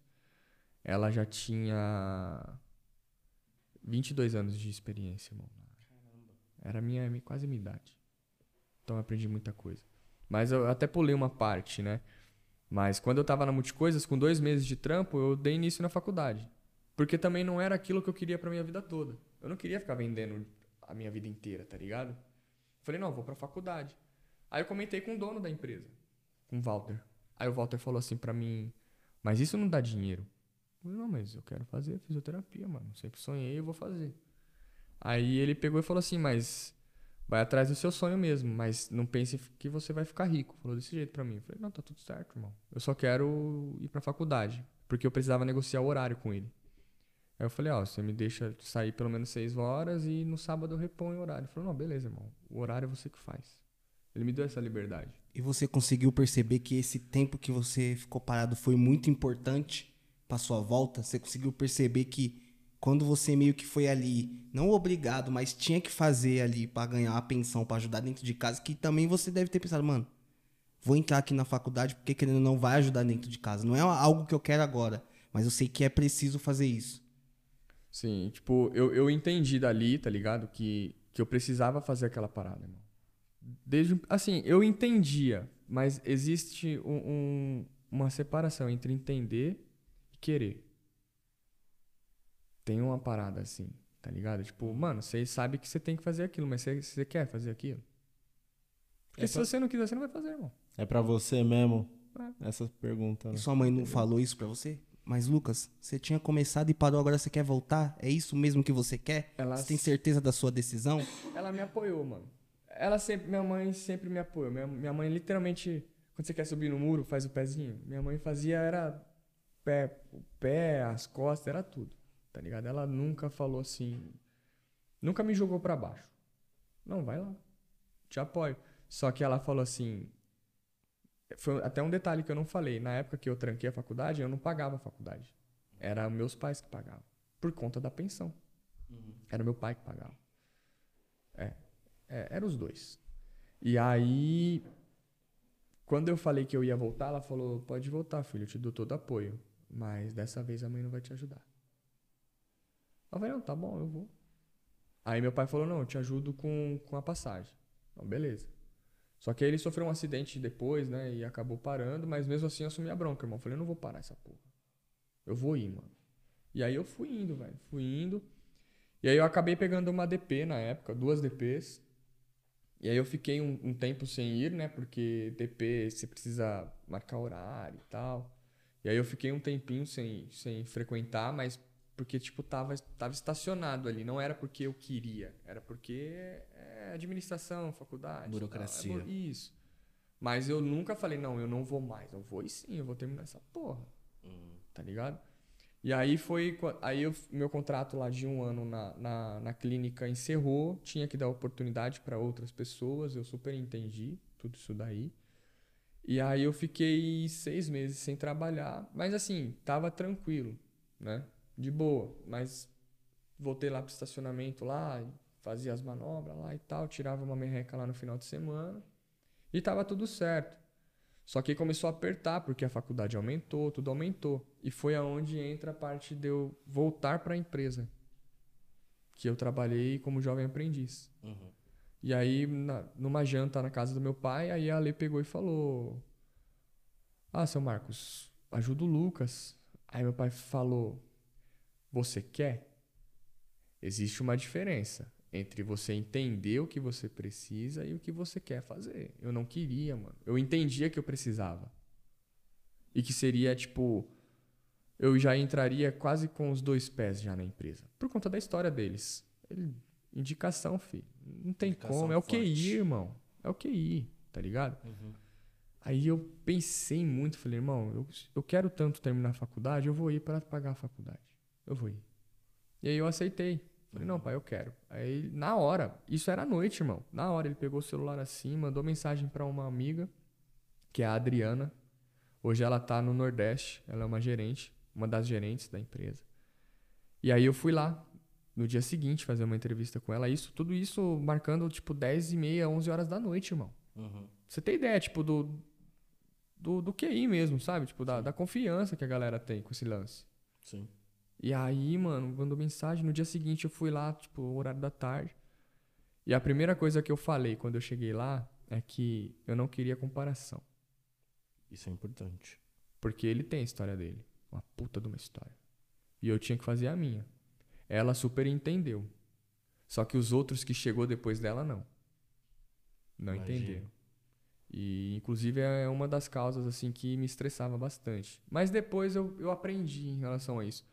Porque, inclusive, foi algo que uma gerente, que foi a Daniele, que é a que eu tenho vínculo hoje, mesmo longe da empresa, ela também não está mais né, dentro da empresa, ela foi um divisor de águas assim, na minha vida, mano. Em relação a, a empreender, a entender o meu próprio eu, tá ligado? Uhum. Ela fez eu entender o, o que eu era e o, o poder que eu tinha nas minhas mãos, tá ligado?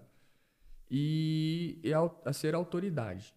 Ela me ensinou também, tá ligado? Ela fez uma reviravolta na minha vida, assim, em um ano, irmão. No começo da nossa trajetória, trabalhando juntos, a gente se bicou.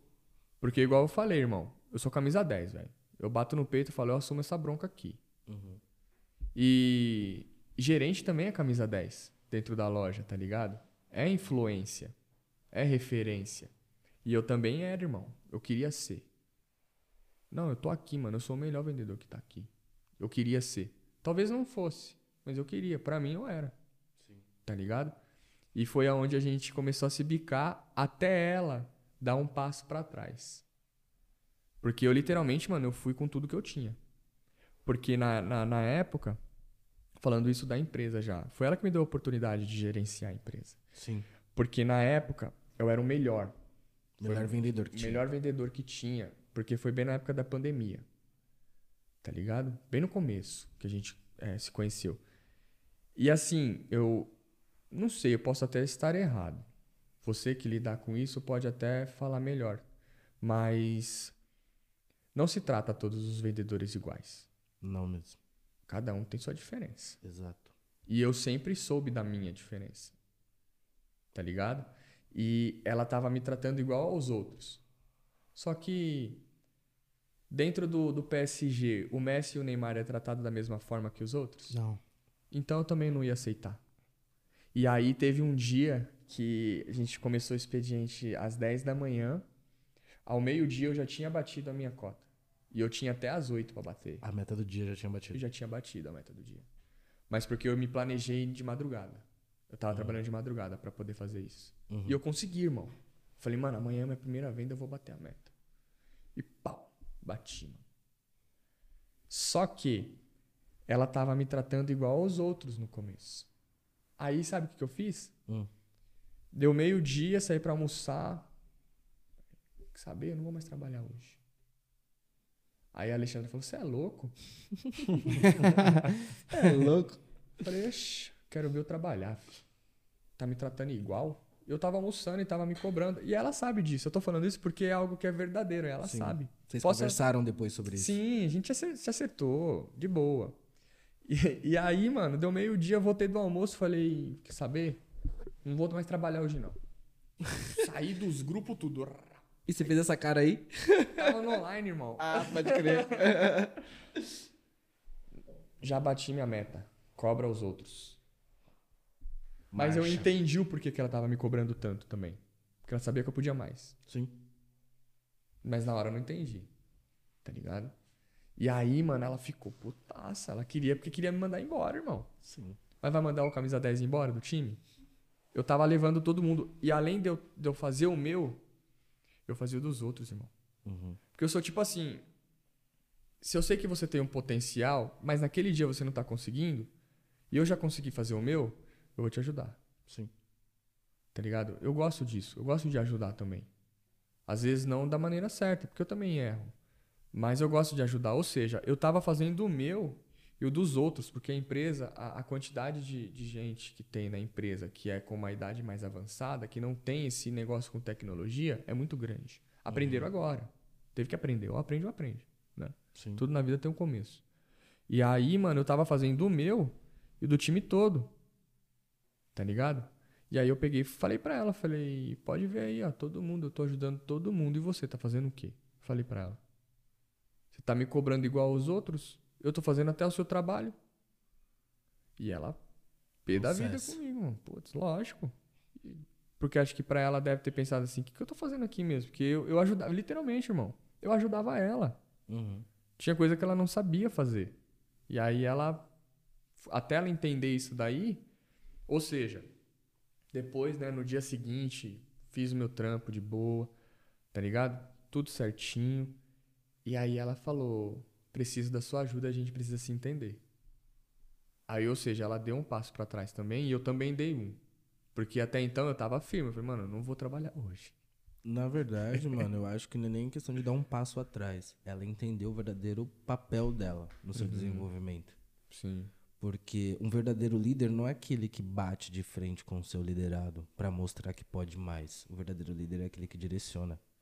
E ela viu que você tava voando a partir desse momento e parou de te segurar. Falou, você tá voando? Tá, então vai. Só que vai pra cá.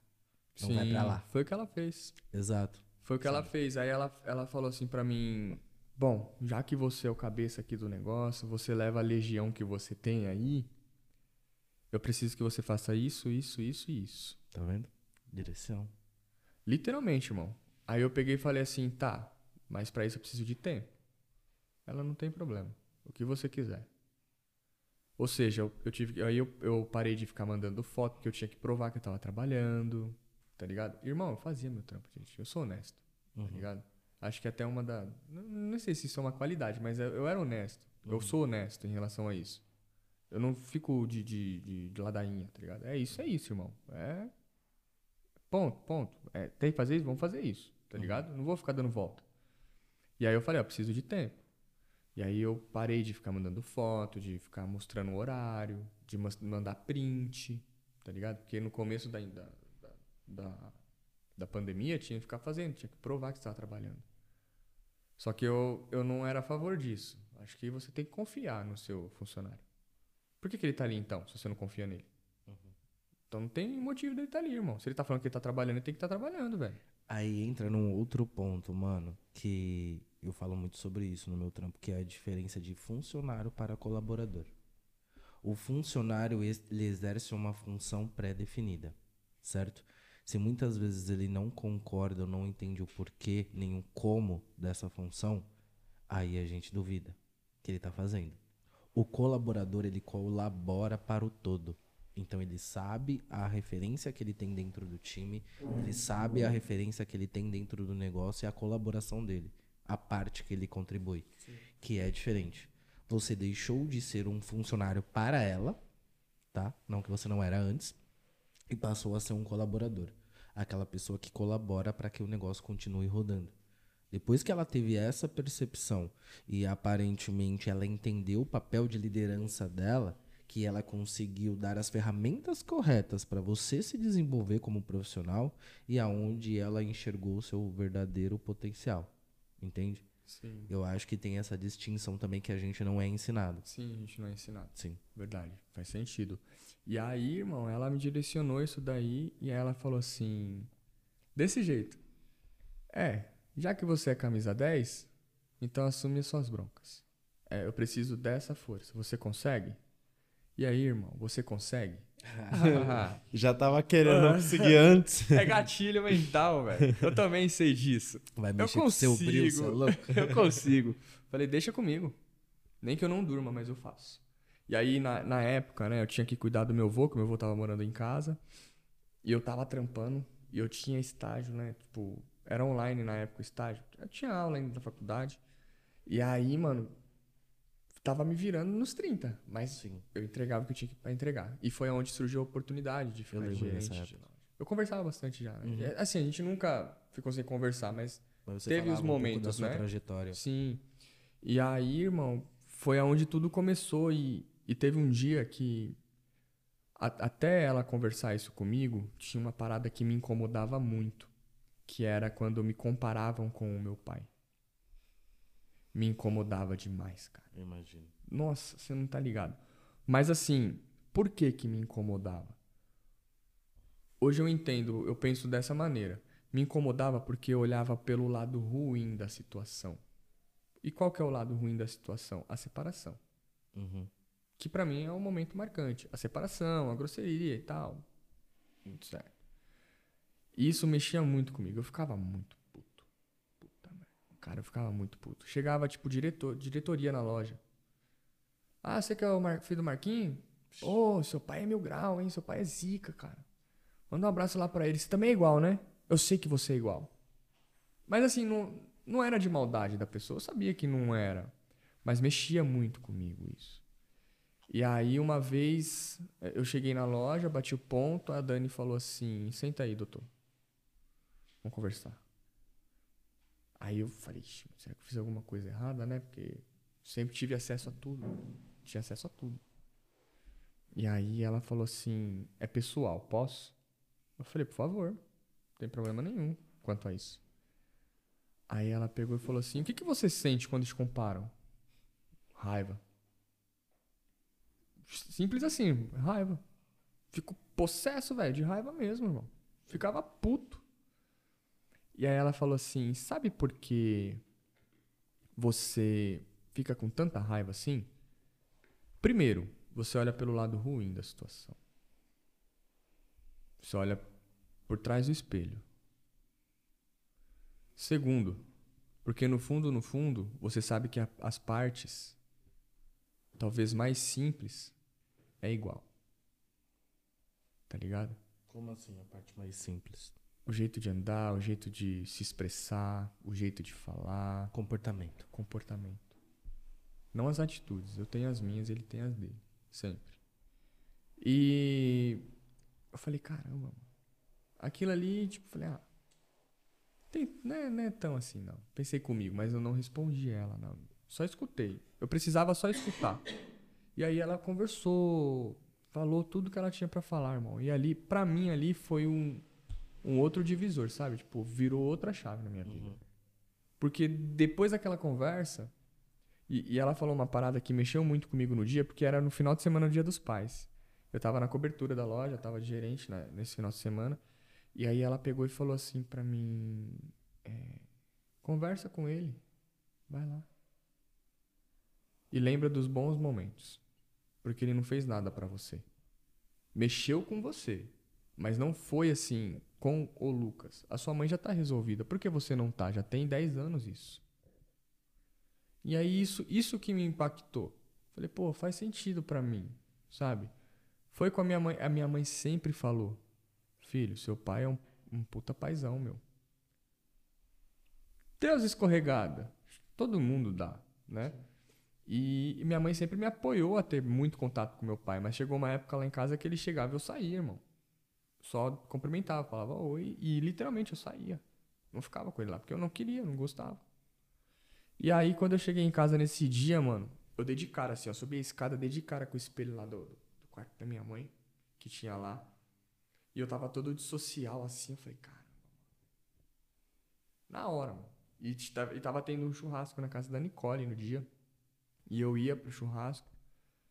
Aí eu falei, na hora. Aí eu já travei assim, falei, caramba, mano. Tô igualzinho meu pai, velho.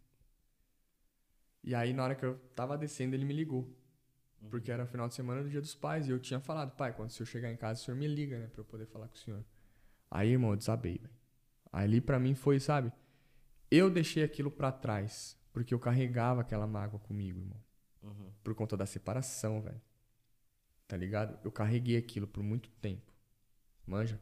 E eu conversei com ele, mano. Eu literalmente eu apaguei tudo de bom que eu vivi com meu pai. Por muito tempo. Porra, meu pai me levava pra jogar bola, me acompanhava. Meu pai já me levou na época pro Play Center acho que umas duas, três vezes sozinho, só eu e ele. Eu tenho isso. Eu tive isso. Tá ligado? E eu fui injusto também por uma parte. Porque ele fez o papel dele. Ele nunca deixou de fazer. Tá ligado? Teve uma época na escola que eu tinha três, quatro tênis da Oakley, mano. Ele tava ali. Só que eu apaguei isso.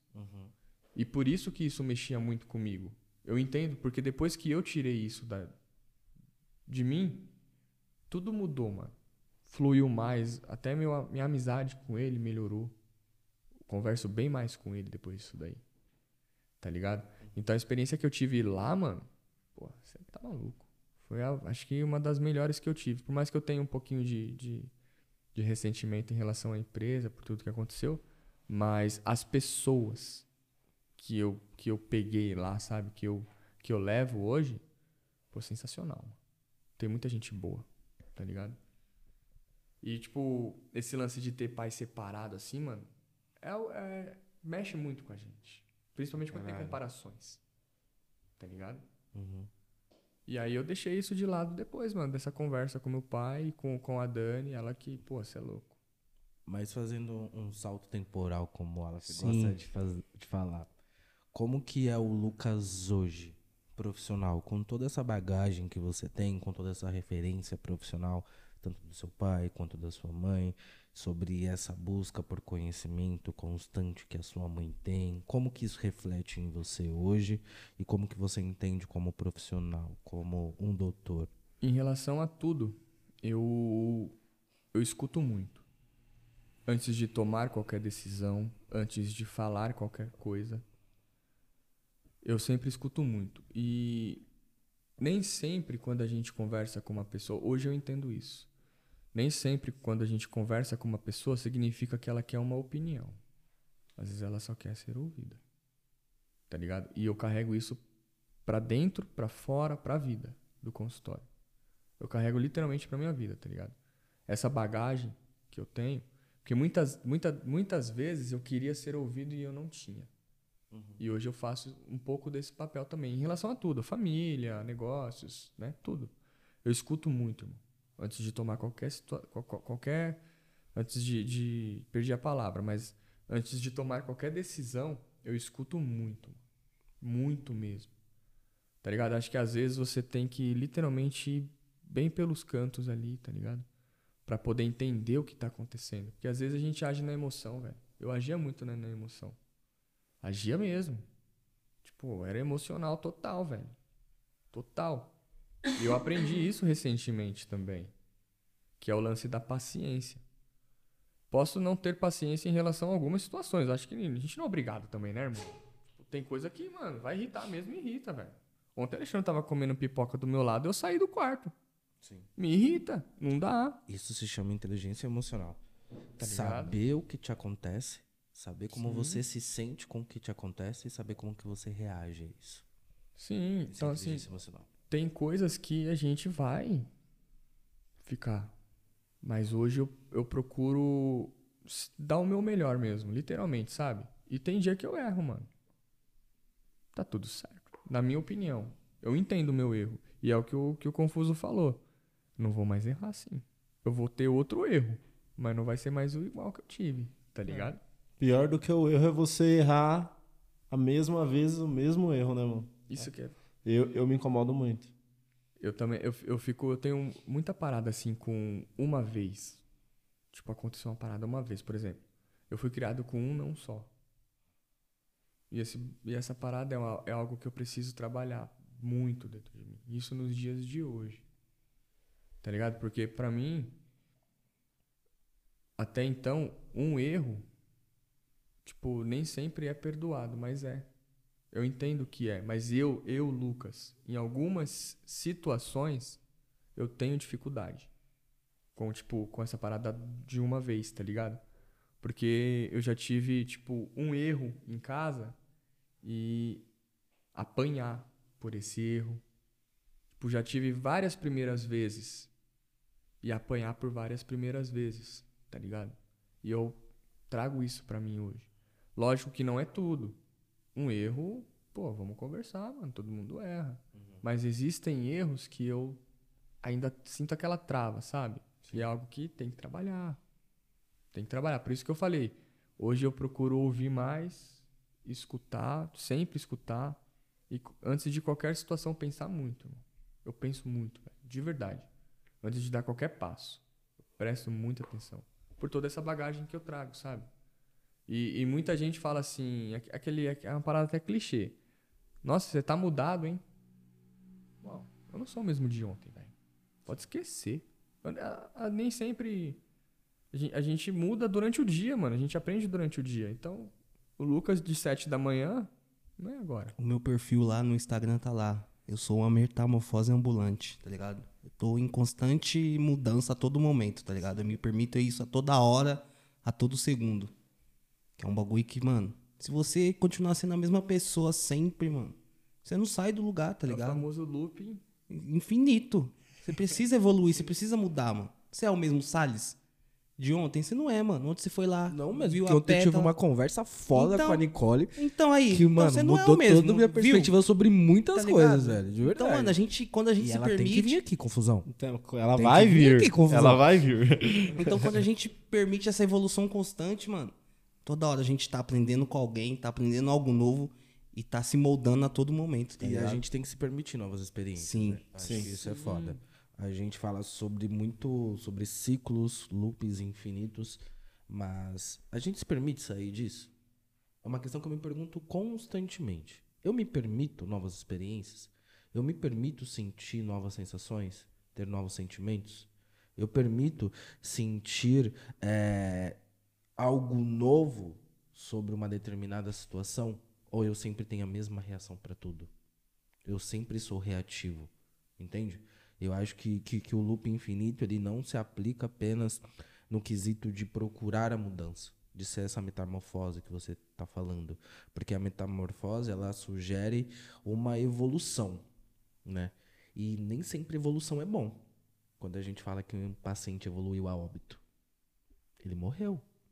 Não quer dizer que foi algo bom, né?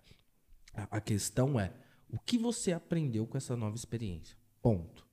E o que você aprendeu vai te levar a ter outra percepção sobre outras situações? Sim ou não?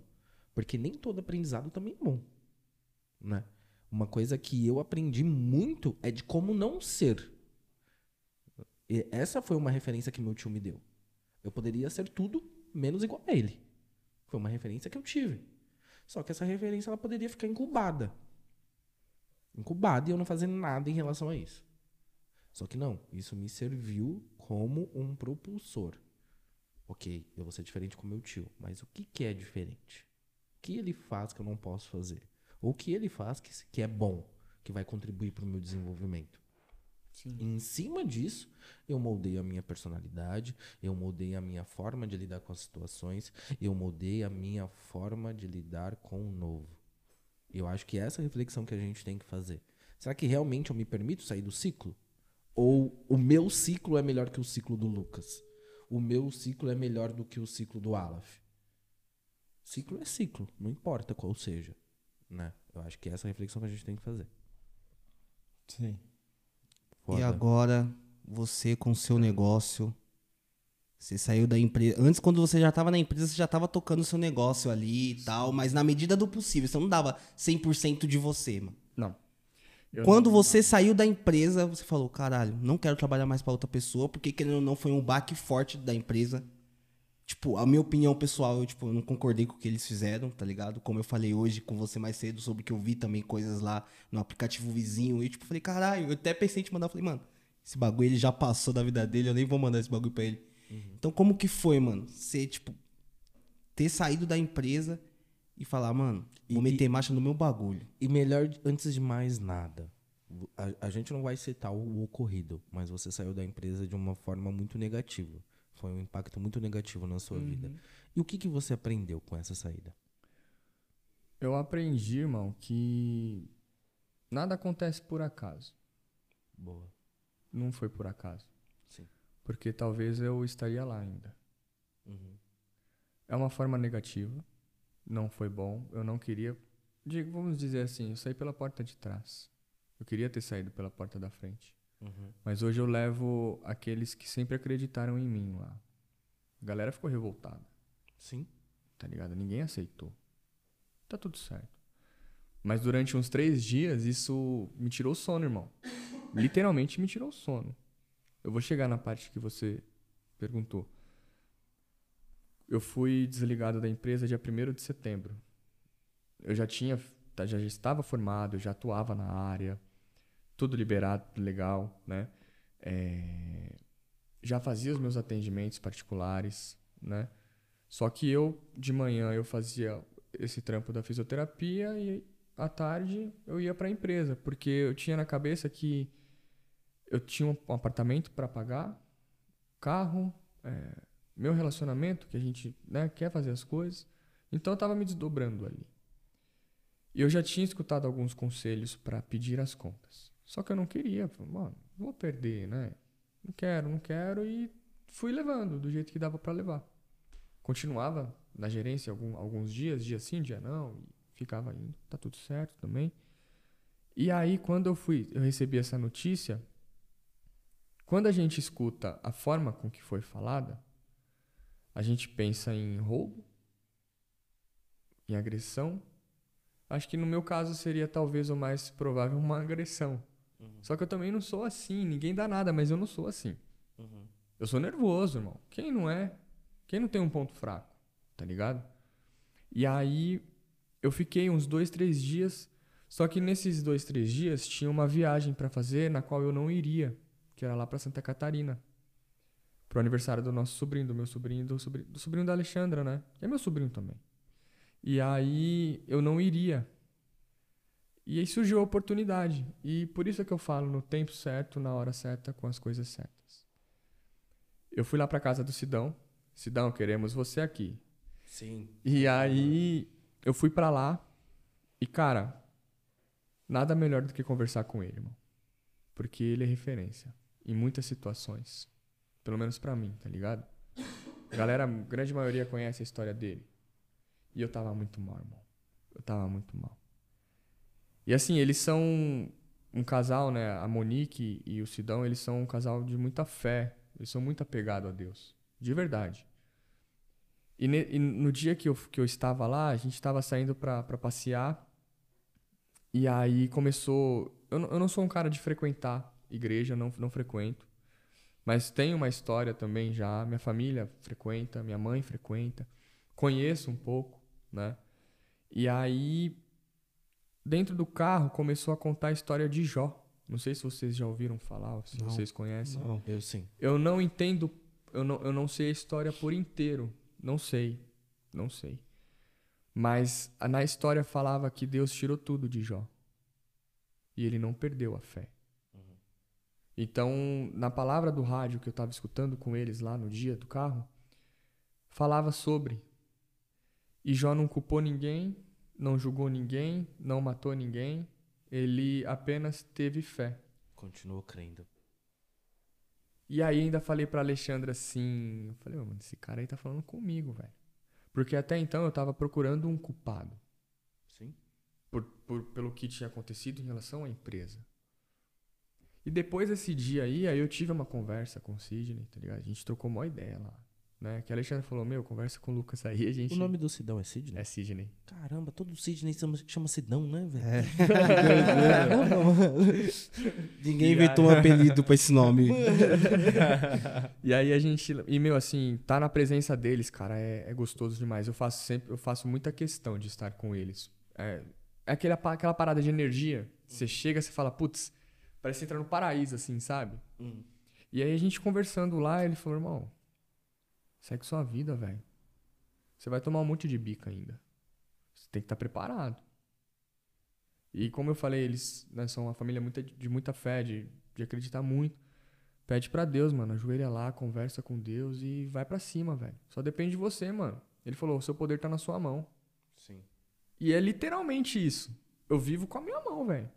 O meu trampo é com a minha mão, mano. Sim. Isso é literal, tá ligado? E aí ele pegou, depois dessa conversa, tudo clareou. Depois do que eu ouvi no rádio, depois dessa conversa, meu dia foi melhorando, tá ligado? E aí eu passei por esse processo. Em uma semana de, de sentir aquela situação, tá ligado? De entender o que estava acontecendo e de ter a paciência de saber o que eu ia fazer. Mano, você falando isso, vai muito de encontro com um vídeo que eu fiz recente, não sei se você chegou a ver, que é avalie, ajuste e haja. É isso que você tá falando. Sim. E aí eu entendi tudo o que estava acontecendo. Eu não ia receber mais salário. Eu tinha coisas para pagar. Eu tenho que dar um jeito. Eu sempre dei. Tá ligado? Eu já tinha maca, eu já tinha pistola, eu tinha, eu tenho conhecimento. Falei, mano, é isso. Agora eu vou. E é network, irmão. Fala com um daqui, fala com um dali, vem um, vem outro. Mostra seu trabalho. Tive a oportunidade que o Diego deu de ir lá na Smart. Não tem problema nenhum, acho que em falar. Foi uma puta porta, porque eu tenho pacientes de lá. Caramba, que Eu legal. tenho pacientes de lá. É, Vocês, não tem o que falar também. Porque foi uma puta porta de entrada pra mim também. Família, enfim, a rede social, né? E foi. Eu não vou falar que foi difícil, foi fácil de entender o que, o que eu tinha que fazer. Que foi o que você perguntou. Foi fácil de entender. E, de- e principalmente depois da, da conversa que eu tive com o Sidney, porque ele falou: irmão, tá na sua mão, velho. Você sabe o que você tem que fazer. Vai. Só vai, bicho. Às vezes a empresa é o que tava te segurando, né, mano? E vou falar pra você, irmão. Na época, em dois meses, eu recuperei o que eu tinha lá há cinco anos. O que eu perdi. Sim. Então é tudo no tempo certo. Na hora certa. Talvez foi da, na minha opinião, da forma errada, talvez. Pela minha história lá. Talvez. E eu, eu, eu segui, irmão. Tá, tá com as medidas cabíveis, tá ligado? E tá tudo certo. Eu nem fico pensando mais. Sim. Tá ligado? Eu não fico pensando, irmão. E, e eu acho que assim, nem é bom pensar porque, querendo ou não, fez parte da história pra você chegar onde você chegou, tá ligado? Eu briso muito essas paradas. Tem coisa que acontece porque deveria acontecer, você chegou onde você gostaria, onde você queria chegar, tá ligado? Sim. E uma coisa muito foda é porque eu consigo enxergar muito bem, mano, você administrar duas coisas. É difícil. Quando você só precisa administrar uma coisa só, você consegue dar muito mais energia. Ou seja, você consegue atingir muito mais resultados. Sim. Isso é inevitável, tá ligado? Sim. E eu acho que foi mais ou menos nessa direção que você acabou correndo depois que você saiu da empresa. Sim. E, e quando eu saí de lá, igual eu falei, mexeu muito comigo. E eu precisava entender o processo. O que, que tá acontecendo? Eu já sabia o que eu tinha que fazer. Eu só precisava entender ainda. E querer. Sim. tá Querer. ligado? Importante. E, e aí eu, naquela conversa, a Alexandra falou, amor, vai pra cima, mano. Aproveita, vai. Agora você não tem mais nada mesmo. Assim, Tem nada que te prende, né? só vai. Hoje eu consigo marcar meus horários. Hoje eu tenho mais tempo pra minha família. Hoje eu cuido, é 100% meu. Eu não, eu não trabalho pra ninguém, irmão. Eu trabalho pra mim, velho. Já viu aquele áudio do Augustinho Carrara? Eu sou meu próprio chefe, irmão. tá ligado? E é isso. Não que seja um erro trabalhar pros outros, não. Imagina, que isso. Tá longe de mim falar isso. Longe, muito longe. Cada um faz o que bem entender da sua vida. Cada um sabe o que quer. Tá ligado? Mas hoje eu lembro do Lucas lá em 2011. Que quando entrou na, na a primeira vez na empresa, sentiu essa vibe. Ah, mano, não quero trabalhar pros outros, não. E é o que eu faço hoje. Pode ser que amanhã eu receba uma oportunidade? Se for boa, eu vou. Não tenho problema nenhum, igual eu falei, não tem problema nenhum, mano. Oportunidade é oportunidade. Eu não trabalho lá no time do Cats? Sim. Eu trabalho, teoricamente eu trabalho. Mas eu faço o meu salário, eu faço o meu horário, eu faço tudo. Eu tenho minha, minha cartela de pacientes. tá? E pra mim, mano, foi muito bom isso. Muito bom. Tudo bem que eu sou fisioterapeuta, eu limpo, eu faço a conta, eu pago as contas, eu faço tudo, irmão. É mil e uma utilidades, igual o Bombril, velho. Você é o financeiro, você é o Administrativo, doutor sou administrativo. E pra quem tá assistindo nós aí agora e quer abrir a própria empresa, tá ligado? Qual a dica que você dá, mano? Estuda. Estuda. Apesar que, assim, é, é, se você tem uma, uma, uma vontade de ter algo, estuda o que você quer fazer. Mas é, é até eu vi, eu, eu li isso no livro, né, do, do da, da mente de milionário, né? Que lá ele fala, é, mira, age, depois você resolve o problema. Lá fala isso, não é? Fala algo assim do tipo. Eu acho que eu não li esse livro, irmão. Não leu? Não. E lá fala, primeiro você vai, olha pra onde você quer ir, age e os problemas vão vir. E aí você vai resolvendo. Sim. Isso é mente de milionário, tá ligado? E eu vejo isso. É o conselho que eu dou, tá ligado? Presta atenção no que você quer. Estuda aquilo que você quer fazer pra você poder estar preparado pra qualquer eventualidade. E mesmo assim você nunca vai estar 100% preparado. Não. Nunca Não, vai estar. Nunca. E isso é um bagulho muito louco. Sempre vão acontecer coisas que você não espera. Sim. Coisas que você nem viu no seu radar. Sim. E você vai seguir em frente do mesmo jeito. Porque, na verdade, se você for parar pra analisar todo o contexto, você sempre vai ver um problema. O problema é você ver o problema e não agir. Você tem que ver o problema e falar: peraí, vamos lá, eu vou no, vou no meu tempo, mas eu vou. É mais ou menos isso. Sim, mano. E, e, e assim, eu vejo que tem dois meses que eu tenho meu consultório fixo, né? E até agora, graças a Deus, assim, tá tudo literalmente do jeito que eu, que eu queria, tá ligado? Desenhar. Faltam alguns detalhes ainda que eu quero realizar lá. Mas do jeito que eu planejei, entre aspas, tá ligado? Até porque eu tive uma puta oportunidade pelo Alberto, né? Vocês conhecem o Alberto. Eu sou hoje algo na minha vida por causa do Alberto e do Oslai, mano. Exatamente. O Alberto, Aí, Alberto, você tem que colar. E Oslai, cadê você, mano? Por favor, apareça. o Alberto, eu tive, eu já conheci o trabalho dele. A gente falava sobre, né? Sim. E eu já conheci o trabalho dele, e eu tive a oportunidade de conhecê-lo. E não sei se eu posso falar essa palavra, mas a infelicidade de conviver pouco. Porque é um cara de luz, velho.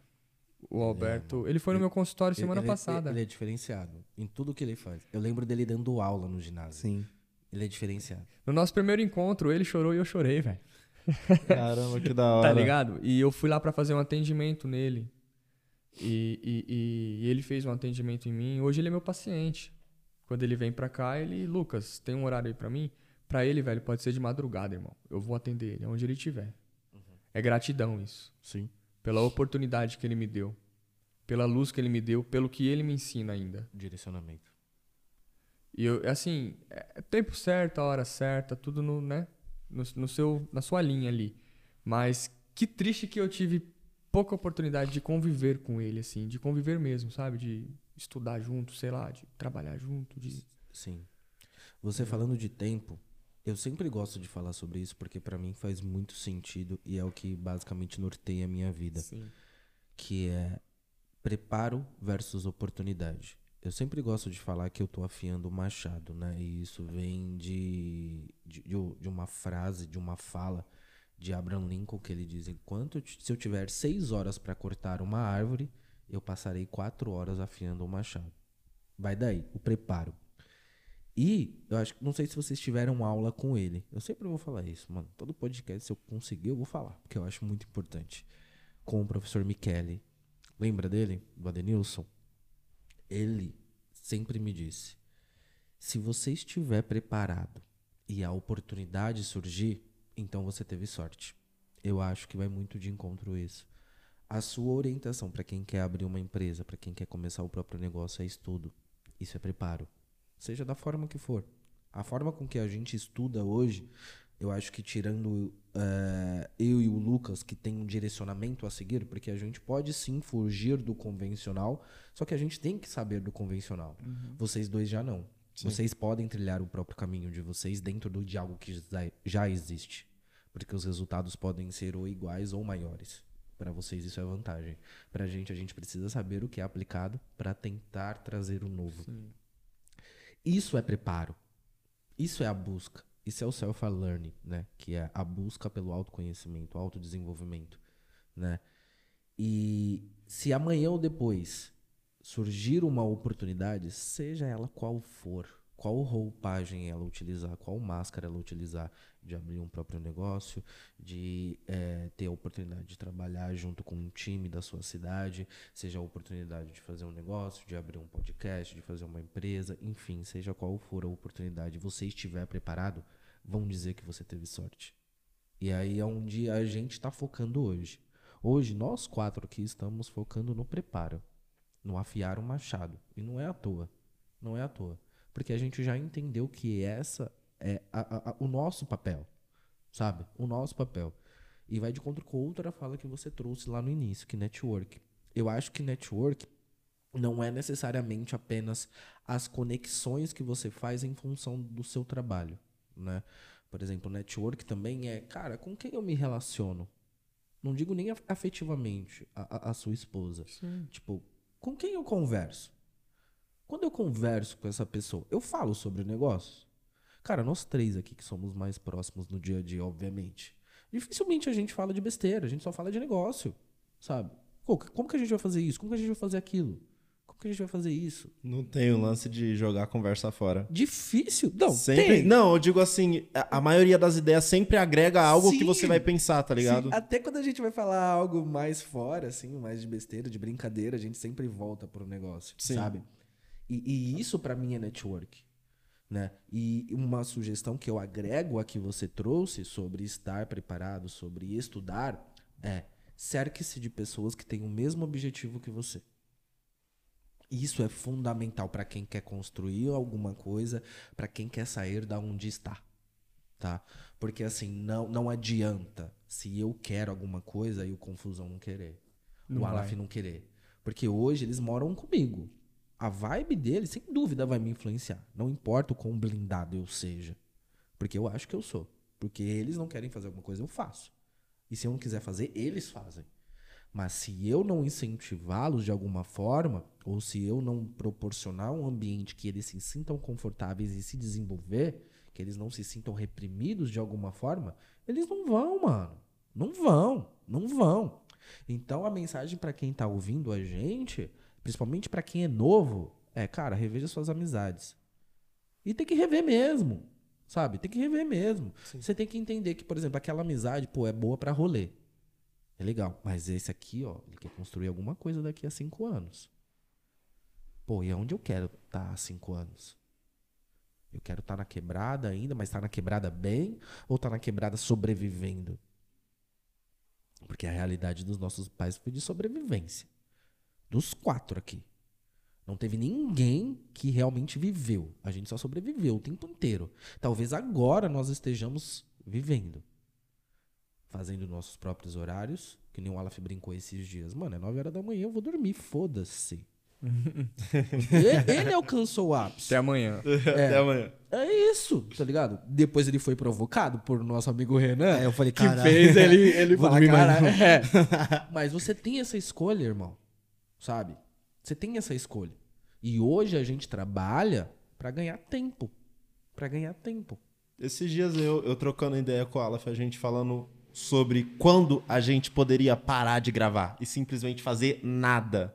E tipo, a gente trocando essa ideia assim, não tem como você simplesmente fazer isso e não pensar no que pode ocasionar, tá ligado? Os impactos. se você não tiver realmente assim entendendo o que você tá fazendo e saber o que você vai passar se realmente você pode ser ao momento, tá ligado? Eu briso muito nisso.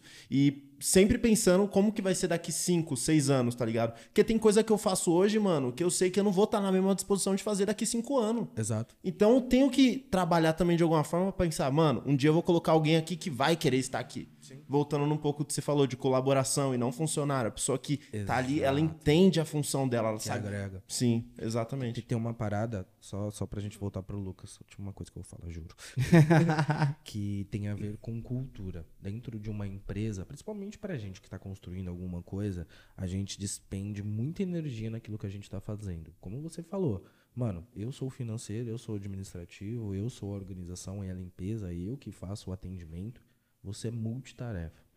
Só que vai chegar um momento que você vai ter que contratar pessoas pra fazer isso certo? E quando você contratar pessoas, ela tem que ter o mesmo espírito que você. Isso se chama cultura.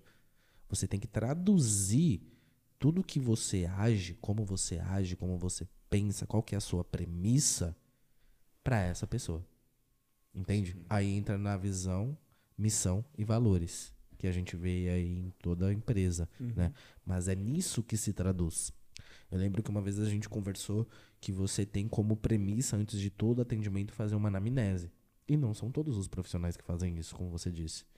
Você tem outra premissa que seu atendimento não dura menos de 30 minutos. Não dura. E eu lembro isso porque você nos atende, né? e porque mesmo na Smart Fit, você tendo ali um horário limitado, porque você tinha outras tarefas, você não atendia menos de 30 minutos. Não. Não era um atendimento demonstrativo. Era o seu atendimento. Entende? E isso faz muita diferença. Porque o, o que agrega valor não é necessariamente o que a gente faz, mas como a gente faz. E depois que qualquer pessoa que quer construir um negócio, que trabalha com serviços e não com produto, né, entende, ela muda o jogo. Entende? Ela muda o jogo. E ela passa a ter compreensão de que o que ela oferece para o outro não é ali um, um- o- o toque. É a preocupação, é a escuta, que nem você trouxe.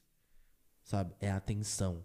É durante aquela uma hora, uma hora e meia que for, você vai estar inteiramente direcionada ao problema dela. A problemática dela e vai estar focada em resolver. Sim. Isso é o que você vende de fato. Sim. Antes Essa da é gente ir para perguntas, mano, queria perguntar algo que, mano, você muda a vida da pessoa. Ela tem ali um movimento limitado, às vezes acha que não vai conseguir mais andar e você dá esperança para ela de novo. Como que é isso, mano? Como que você lidar vendo um paciente feliz, alegre e antes quando você foi atender ele, ele tava mega triste, tá ligado? Delicado. É um trampo bem delicado. Porque, assim, é, essa parada de tempo é pra vida, irmão. Pra tudo que a gente faz. E, assim, o meu tempo não é o mesmo tempo do meu paciente. E a minha mão não é mágica, tá ligado? Por mais que muitos falam. Tá ligado? Tem paciente que manda, mano, Lucas, tá maluco. Tô bem. Tem paciente que, na hora que ele levanta da maca, fala, meu, o que, que tá acontecendo? Tá ligado? E, e, e para mim, lógico, satisfatório pra caramba. Mas eu sempre peço tempo pro paciente. Porque dor volta. É uma premissa É do um meu processo. atendimento. É bom você falar isso aqui que o pessoal É um acha que um processo. atendimento só ali já resolve um problema que foi feito há 28 anos, tá ligado? Irmão, é o que eu falo pra todos. É um exemplo que eu dou para todos. Você começa a dieta hoje. É o exemplo mais claro que eu tenho. Você começa uma dieta hoje. Amanhã você tá magro? Você tá forte? Não.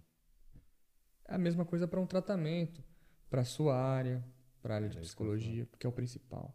Eu trabalho muito com isso. Para a parte do corpo, então, nem se fala. Porque, vou falar da minha idade, é 28 anos é, desregrado. Para tudo, para alimentação, para postura, para tudo. A vida errada. Não é em uma sessão que a gente vai dar jeito. Porque eu conheci a quiropraxia, mano, faz pouco tempo, tipo, uns dois anos ali, que a Val trabalhava com massagem e me mostrou, falou, mano, você já viu isso aqui sobre? Eu falei, mano, o que, que é isso? Nunca tinha ouvido falar. E hoje em dia, mano, você tá vendo muita pessoa chegando, mostrando o que, que é a quiropraxia, o que, que ela ajuda no seu dia a dia e na sua qualidade de vida também, que é a qualidade de vida, né, parça? Irmão, demais. Hoje, hoje a galera entende que mente e corpo tá junto. Antes não entendia. Por isso Eu que tá fazendo muito muita sobre isso. fama. E eu cito muito isso lá na hora da minha anamnese, porque eu sempre sempre explico o porquê que eu converso tanto. Porque assim, muitas das vezes, muitas não, né? A maioria das vezes assim, de, de 90, de 100, 90 dos pacientes tá travado porque tá nervoso. O cortisol tá lá em cima, Psico- psicossomático. tá O ligado? corpo sente tudo. E, mano, é do dedinho do pé até aonde der, velho. Tá ligado? E eu falo. Chega lá o paciente, vou dar um exemplo aqui. Chega um paciente lá, meu, muita dor e tal, que não sei o que, não sei o que lá. Tá, a gente vai avaliar, vou fazer a anamnese aqui, vamos bater um papo. Fica à vontade. E eu vou indo, fa- falo as especi as, as coisas específicas que eu preciso saber do corpo. E aí eu pergunto como tá em casa, pergunto como que tá a família. E a minha pergunta principal, como é que tá o trabalho? Porque o dinheiro influencia na nossa vida, irmão. E muita gente não tem noção disso. Sim.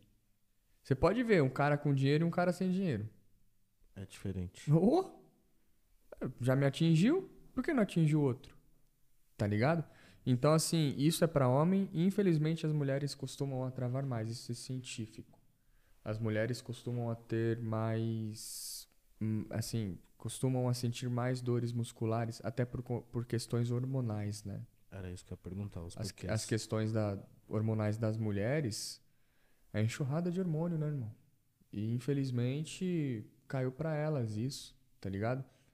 Tem, tem, tem fases da mulher que ela não consegue mexer o pescoço. Não são todas, tá? Uhum. Mas existem. Existem. Eu tenho paciente que chega a mês, Lucas, me atende aqui. Não dá. Tô travado. Não mexe, não mexe, não mexe o pescoço, irmão. Travou, acabou. Ali. E aí depois de, né, duas sessões assim, dá uma ajudada. E aí a pessoa. Só que assim, é é uma paciente, por exemplo, que entende que é algo que tem que fazer sempre. E o que que acontece? Esse lance que você falou da continuidade. Porque é um tratamento, não é uma sessão que resolve tudo. Talvez libere um ponto específico ali no qual você está sentindo muita dor. Mas eu preciso de mais tempo para resolver esse problema, para tentar resolver, porque nem tudo também dá certo, nem tudo é comigo. Eu tenho a consciência que eu posso mandar para outro profissional resolver também. Entendeu? Por isso que eu não eu aprendi isso num curso, inclusive. Eu não costumo vender pacotes. Porque no final do pacote você quer estar como? Curado. E se eu não te curar? Eu sou charlatão? Eu não sou. Sim. Eu sou consciente. Então eu peço duas, três, quatro sessões. E esse é um dos principais erros de todo mundo que trabalha na área da saúde. De prometer respostas, soluções pra algo que é intangível. Algo Pode que ser vem. que é uma tentativa. Né? É- É uma opção ali que a gente pode tentar. Eu acho que o que o próprio nome ele já se aplica é terapêutico. Terapia sugere constância. Exato. E assim, na, na minha área, infelizmente é uma parada enraizada a gente escutar que você precisa procurar um fisioterapeuta an- e antes de você procurá-lo, você precisa ir ao médico. Aí chega lá no médico, o médico prescreve o que o fisioterapeuta tem que fazer. Irmão, o médico estudou para medicina, o físio estudou para físio e o psicólogo para entendeu? Tá ligado? E- então assim, é uma, é uma treta constante aí que a gente tem, inclusive, em relação a isso, porque a gente, a, a gente não precisa. Não precisa disso. É o famoso ato médico, né? Obviamente que se você sofreu uma queda, você precisa tirar um raio-x, você tá sentindo dor pra gente tirar a dúvida. Óbvio. Mas caso contrário, procura um fisioterapeuta. Procura lá, cara. Vai atrás, pesquisa. São quantos anos de, de estudo? Existem. É constante, né? Mas assim, existem é, é, instituições que são quatro, que no meu caso foi quatro, mas tem outras que é cinco. Tá. Aí a grade, né, a grade da, da, da, da empresa, da instituição é X, aí é isso. Sim. Mas o meu foram quatro anos. Tá. E aí, assim, os cursos, né? Que aí é quiropraxia clínica, quiropraxia avançada, quiropraxia desportiva. Existe a pós-graduação em quiropraxia, aí é a opção da pessoa. É que vai. O que, qual que é a diferença dos cursos para pós? Até uma, né? Não sei se tem algo assim de pergunta, mas é, é, a diferença é a parte teórica. Sim. Após a gente vai ter mais teoria. Na, na, na- no curso é mais prática. Então a gente já sai dali preparado para atender. Literalmente, principalmente quem for com o André. Não é nem comercial, não. Não é, não é isso, cara. Que o André literalmente também foi um divisor de águas. Depois Eu imagino. que eu fiz o curso, eu mudei tudo, muita coisa, da minha percepção em relação a negócio. Não é só, ele não trabalha só aquilo ali, irmão. Ele é diferenciado também. Tá ligado? Então, assim, essas são as diferenças. E a galera tem que entender que não precisa de um médico para você procurar um fisioterapeuta. Não precisa. Tá longe disso. Tá ligado? Sentiu dor? Procura, vai lá ver. Uma opinião também. O médico também vai te anaminar. A, a fazer a anamnese, né? Então, assim, o médico também vai fazer a anamnese em você e o fisioterapeuta também. O médico ele não vai te tratar dali. Ele pode te dar uma medicação. O fisioterapeuta vai pôr a mão ali pra ver o que, que acha. Ou às vezes nem isso, nem sempre a gente também põe. Porque existem casos e casos. O paciente não chega lá e já põe a mão. Vocês sabem, eu atendo vocês. Nem sempre eu ponho a mão direto. Não mesmo. Eu vou palpando ali, a gente troca uma ideia, faço algumas anotações. Às vezes eu não anoto, mas aqui eu já conheço o caso de vocês e tá tudo certo. Tá ligado? Mas a galera precisa entender, porque é uma parada enraizada. Entendeu? Que isso, hein, mano? Aula pra vocês aí, ó, agora, ó. Marca a sessão com ele aí, naquele pique. Agora vamos pra pergunta. Tem pergunta aí, Confuso? Não tem. Que isso, hein? Você tá fraquinho aí nas redes sociais, hein, mano? Aqui o bagulho ferveu de pergunta. Ferveu? Que bom. É louco. Cuidado Que com as ótimo. polêmicas aí. A primeira pergunta é do mano Will, certo? Alongamento, antes ou depois do exercício físico? Critério da pessoa. Eu não costumo falar pra ninguém. É, inclusive, nem sei se também se tem, eu vou adiantar. É igual a postura. Não existe postura correta, velho. Existe a postura confortável. Ponto. Você sentiu desconfortável, alonga, pá, e volta aos seus afazeres. Então, é a mesma coisa do alongamento. Existe uma, uma teoria aí que você perde potência no treino se você fizer o alongamento antes, né? Desconheço. Não, não existe isso. Ou seja, você pode alongar antes ou depois, fica a critério do seu corpo. Mas, tipo, fora do exercício físico, o alongamento é importante do dia a dia? Muito, muito. Tipo, Alongue. você recomenda que a pessoa todo dia pelo menos faça um alongamento? Olha só que engraçado. Você já teve animal de estimação? Meu pai nunca deixou. Sinto por você, mano. Eu senti a sua dor agora. Sei, mas é algo que não há necessidade de você ter. É Como eu tenho, eu, eu sei como que é. Observa. né? Quando você vê que tem um cachorro deitado ou um gato, quando ele levanta, você já viu o que ele faz? Ele se espreguiça. Por que, que a gente não se alonga? Verdade. Quando a gente levanta, olha E só que sempre engraçado. ele, leva- ele dá aquela esticadona na O perna. gato ele fica 20 minutos aqui deitado. 10. Quando ele levanta, ele alonga. O cachorro, se ele fica 10, ele, ele alonga. Ele não sai latindo. Não vai. Ele alonga, irmão. O alongamento ele é muito importante. Ele ativa a nossa musculatura. Então tem que fazer. Tanto antes quanto depois, isso daí Não, não, é- é- são mitos, tá? Sim. Então, assim, o William, alonga antes e alonga depois. Sim. Vê o que seu corpo mais vai, vai se beneficiar e.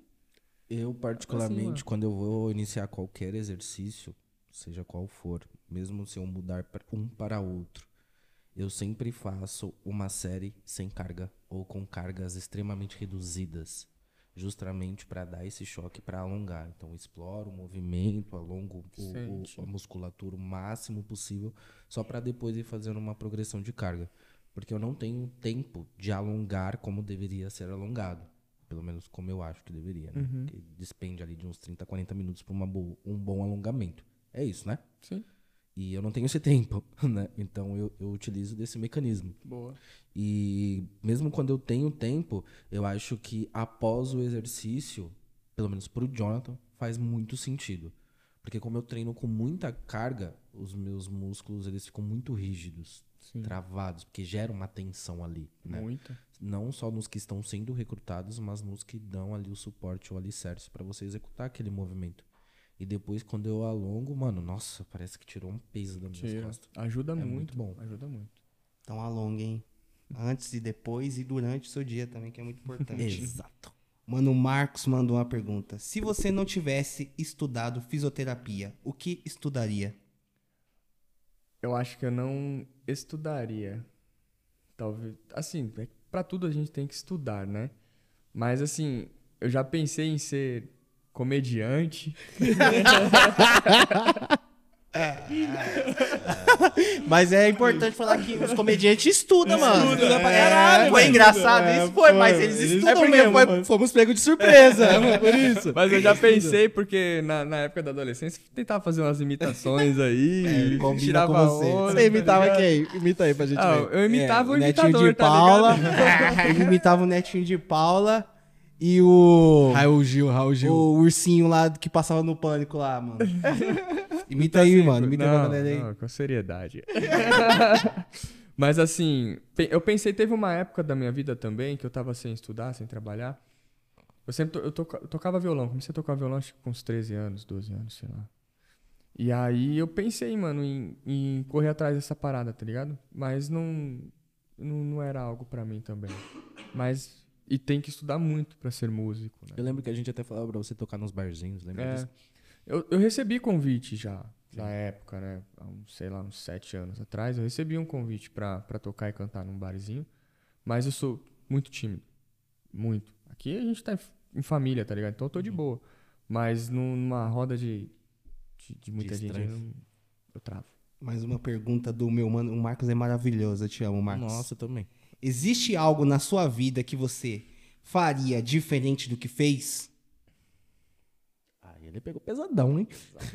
o Marcos, ele é cirúrgico nas perguntas. Existe, irmão. Existe, tipo assim, mas hoje eu não carrego isso comigo. Não carrego. Eu tirei esse peso, inclusive, nem sei se o Jonathan sabe, mas depois de uma conversa que eu tive com ele, Eita porra. que ele falou assim pra mim, mas quantos anos você tinha? E aí eu. É, eu era novo. Então. Acabou? Tá ligado? Eu não carrego mais porque isso me machucou por muito tempo. Por eu saber que eu errei muito, tá ligado? Sim. Mas eu faria diferente. Eu faria diferente. E a gente não pode se julgar pelo aquilo que a gente era, né? Sim. Como a gente falou o podcast inteiro, a gente já não é o mesmo do início dessa conversa. Eu acredito que a nossa versão daquele momento fez o melhor que poderia ter feito ali, Exato, mano. E é a gente isso. não pode cobrar. É isso. Que, logicamente, a gente de hoje faria diferente, mano. É óbvio. dúvida. A gente evoluiu pra caralho, mano. Sem dúvida. Então, mano, não é colocar uma cobrança. Mano, a minha versão naquele momento fez da melhor Sim, forma que ela de poderia ter fato. feito. fez tá o que podia, fez o que De podia. fato. É mas eu isso. faria diferente se eu tivesse a oportunidade, mas não carrego isso comigo. Boa. Agora a pergunta da Amanda. Qual foi o seu maior desafio dentro da profissão? Dentro da profissão, eu levo, falo isso pra todos. Eu tenho dois. Dois maiores desafios. O meu primeiro foi quando eu estava como estagiário na clínica, que, que nós tivemos uma paciente com duas próteses de joelho lá. Eita porra. E ela era só cadeira de rodas. Ela se chama Priscila, não tenho contato dela mais, nenhuma rede social. Bióloga. E ela chegou lá e a doutora falou: Lucas, ela é toda sua. E eu falei: E agora? agora. E eu, assim, eu sou apaixonado pelo esporte, né? Minha área é, sempre foi querer estar aqui no, no esporte, né? No- literalmente. E aí, ali começou uma batalha comigo. Porque eu tinha que estudar sobre aquilo, tá ligado? E era todo dia, cara. Ela tinha todo dia fisioterapia. E em oito meses de tratamento com ela, chegou um dia que ela estava já preparada para andar sem a cadeira de rodas. E aí ela chegou com a cadeira, fomos pra maca e eu peguei a cadeira e coloquei lá do outro lado da sala. E a gente fez, né, o que tinha pra fazer ali na sala. E ela levantou. E aí ela falou: "Lucas, cadê minha cadeira?" Eu falei: "Se você quiser, ela tá ali, ó. Vai lá buscar. Vai lá buscar." Você é louco. E aí, mano, ela pegou, fez assim, ó. Aí eu falei: Você tá com medo ou você tá com dor? Ela: Não, dor eu não sinto. Eu tô com medo. Eu falei: Eu te dou uma mão. Aí eu só estiquei a mão assim. E aí, ali foi. aí- foi ali que eu falei: Irmão, puta, Foda. é isso, tá ligado? E ela foi, irmão. Aí eu falei: A partir de hoje, dentro da clínica você não entra mais de cadeira de rodas. Você vai usar as duas muletas. E foi até que ela não usava mais. A gente tratou até ela, Nem a cadeira de roda, nem as muletas. Foda, mano. Caramba, que Parabéns, foda. mano. tá ligado? Foda. Então, assim, dali que eu falei, irmão, É isso. o bagulho é louco. Você eu tenho que chorou? estudar. Eu me emociono quando eu falo. E o segundo maior foi é recente, eu postei no, no, no- no Instagram. Foi o da Dona Reiko. 94 anos, pós-AVC. Ela tem uma fratura de fêmur também, mas não era recente, mas que traz dificuldade. Pra, trazia, né? Dificuldade para ela. E ali eu fui, foi a minha primeira paciente de, de, de AVC. Uhum. Até então eu só queria atender ortopedia, né? E aí, irmão, entraram em contato, aceitei a proposta, fui. Quando eu cheguei, que eu fiz a anamnese nela, que eu fiz uma avaliação, a, a filha dela perguntou: é, ela volta a andar? Porque mamãe é ativa, mamãe faz tudo. Eu falei: vou dar o meu melhor, ela volta, ela volta. Não sei porque eu respondi aquilo, mas eu sentia que ela ia voltar. Uhum. E, e ela, literalmente, irmão, ela não andava. Caramba. Ela não, ela não tava andando, ela teve um AVC, ela, tava, ela tinha espasmos no, no leito, né? Então, assim, de tocar, palpação, assim, de tocar na perna, ela sentia muita dor. E foi um trabalho de formiguinha, porque eu chegava lá, eu ficava 20 minutos. Eu não aguentava mais que isso. Tá ligado? E eu ficava 20 minutos, cara. E eu falava, meu Deus do céu, cara, tá difícil, tá difícil. E aí a gente foi indo, foi indo, com quatro meses, levantamos ela. Aí ela já começou a ficar mais ativa. Força, foi ganhando, foi ganhando. Acho que em- cinco, seis meses ela tava andando já. Caralho, foda. Hoje a Lisa, a Lisa, parabéns pra Lisa. A Lisa é a cuidadora dela, fica 12 horas lá trabalhando. A Lisa fez a lição de casa, irmão, porque vocês sabem, né? Eu faço atendimento e eu falo, ó, precisa fazer isso, Uhum. tá ligado? E a Lisa fez a lição de casa com ela, Boa. tá ligado? E qual que era a lição de casa?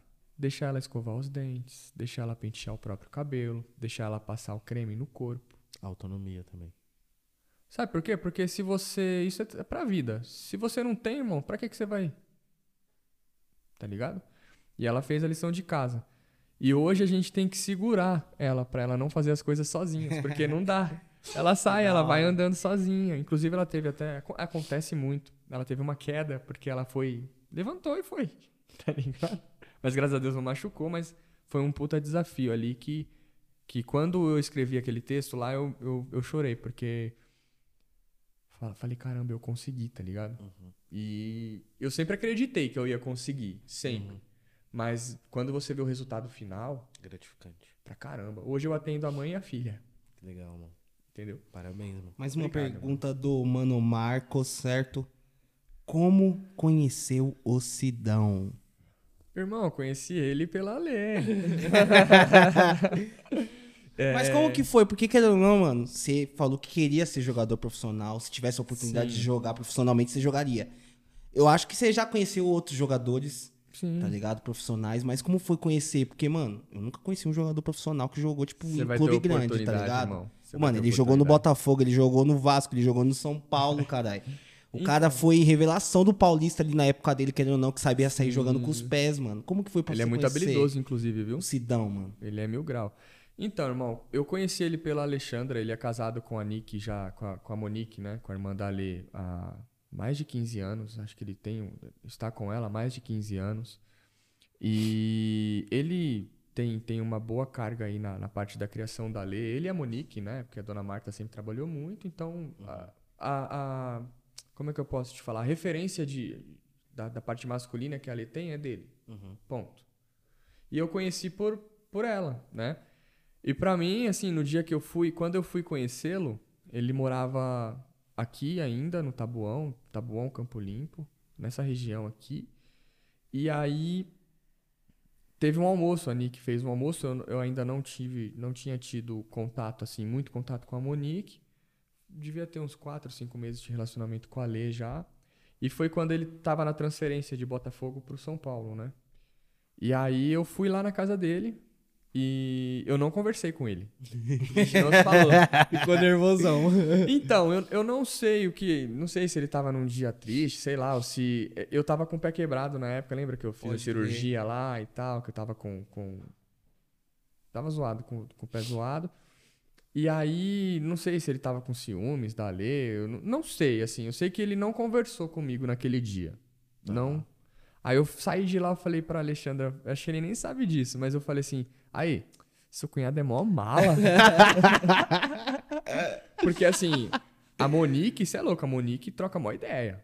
A Monique, mil grau. E hoje ele também. Hoje a gente se fala normal, tá ligado? De boa. Só que naquele primeiro momento, acho que pra ele. Eu fui o primeiro namorado da Lê, né? Então, sou, né? Acredito eu, né? Mas Eu sou é o último, namorado, cara. seja. Mas assim, ele nunca tinha tido esse contato, né? Então, pra ele talvez realmente foi algo estranho, pra Monique também, mas Esse pau, mano, tava assim, cara, eu vou sair do Botafogo, vou jogar no São Paulo, meu Deus do céu. o cara deve estar aí, tá milhão. Não era nem com ele. Olha lá, mano, não tá falando comigo. Exato, exato, A exato. mente do cara devia estar, Botafogo, São Paulo, Itapô, o que, que vai Eita acontecer, mano? Eu vou pro um dos grandes, mano, caralho. Então, exato. Então, assim, não sei se ele tava num dia bom, num dia ruim, mas assim, a ele só me cumprimentou, lógico, recepção. Mas a gente ficou lá, Resenha, do lado resenha, do. Não. não. teve. Não teve. A gente foi ter resenha depois, né? Quando vocês ficaram best friends, Ah, ixi. Quando ele pagou minha viagem pra ir pro Beto Carreiro. pode crer. Aí ali, foi ali que, tipo, a gente começou Mas a ter mais gosta, ele não gosta de Star né? Wars, não, né? Hã? Ele não gosta de Star Wars, não, né? Não. Ah, ele curte vários filmes, irmão. Mas acho que ele curte mais umas paradas. Sei lá, nem sei, mano. Eu sei que ele assiste filme pra caramba, mano. Ele- Irmão, quando eu quero assistir um filme, eu e a Lê, a gente fala, e aí, Sidão, manda um filme aí pra nós. Aí ele vai lá e indica. Ele, ele assiste tudo, de tudo. Ai, foda. É, um- é um- uma referência pra gente assim também, irmão. Ele, é- Legal. ele é mil grau. E é da hora a resenha com ele. Vocês vão ter a oportunidade, mano. Ele é, ele é foda. Quer tirar uma foto com ele. Outra pergunta da Amanda. O que é o procedimento de ventosa? Tem contraindicação? Existe. Quais os benefícios? Então, cara, existe parte científica é bem, bem, bem básica, assim, quase nada, não tem, tá ligado? Existe científico contra a parte da ventosa. Vamos aos às contraindicações, porque é a parte mais importante, né? A gente tem que tomar cuidado com feridas abertas, é, a gente precisa tomar cuidado com, com áreas inflamadas, que estão muito expostas. O pós-cirúrgico ali pode ser que ajude em relação à cicatrização, aju- ajuda mesmo na parte de criação de fibrose. Então, sabe aquela partezinha aqui da queloide, quando Sei. tem uma que fica uma pelezinha? A ventosa ela dá uma ajudinha ali em relação a isso. Ela ajuda a deixar a pele menos fibrada. Ponto. Benefícios. A ventosa ela ajuda a relaxar a musculatura, né, a tirar aquela tensão. Eu falo para todos os meus pacientes, pode ser que isso vire até uma polêmica, não é o que eu quero, mas a ventosa ela não tem poder de cura. O que tem poder de cura é a constância no seu exercício, nos- nas suas regras, tá? A ventosa ela não tem.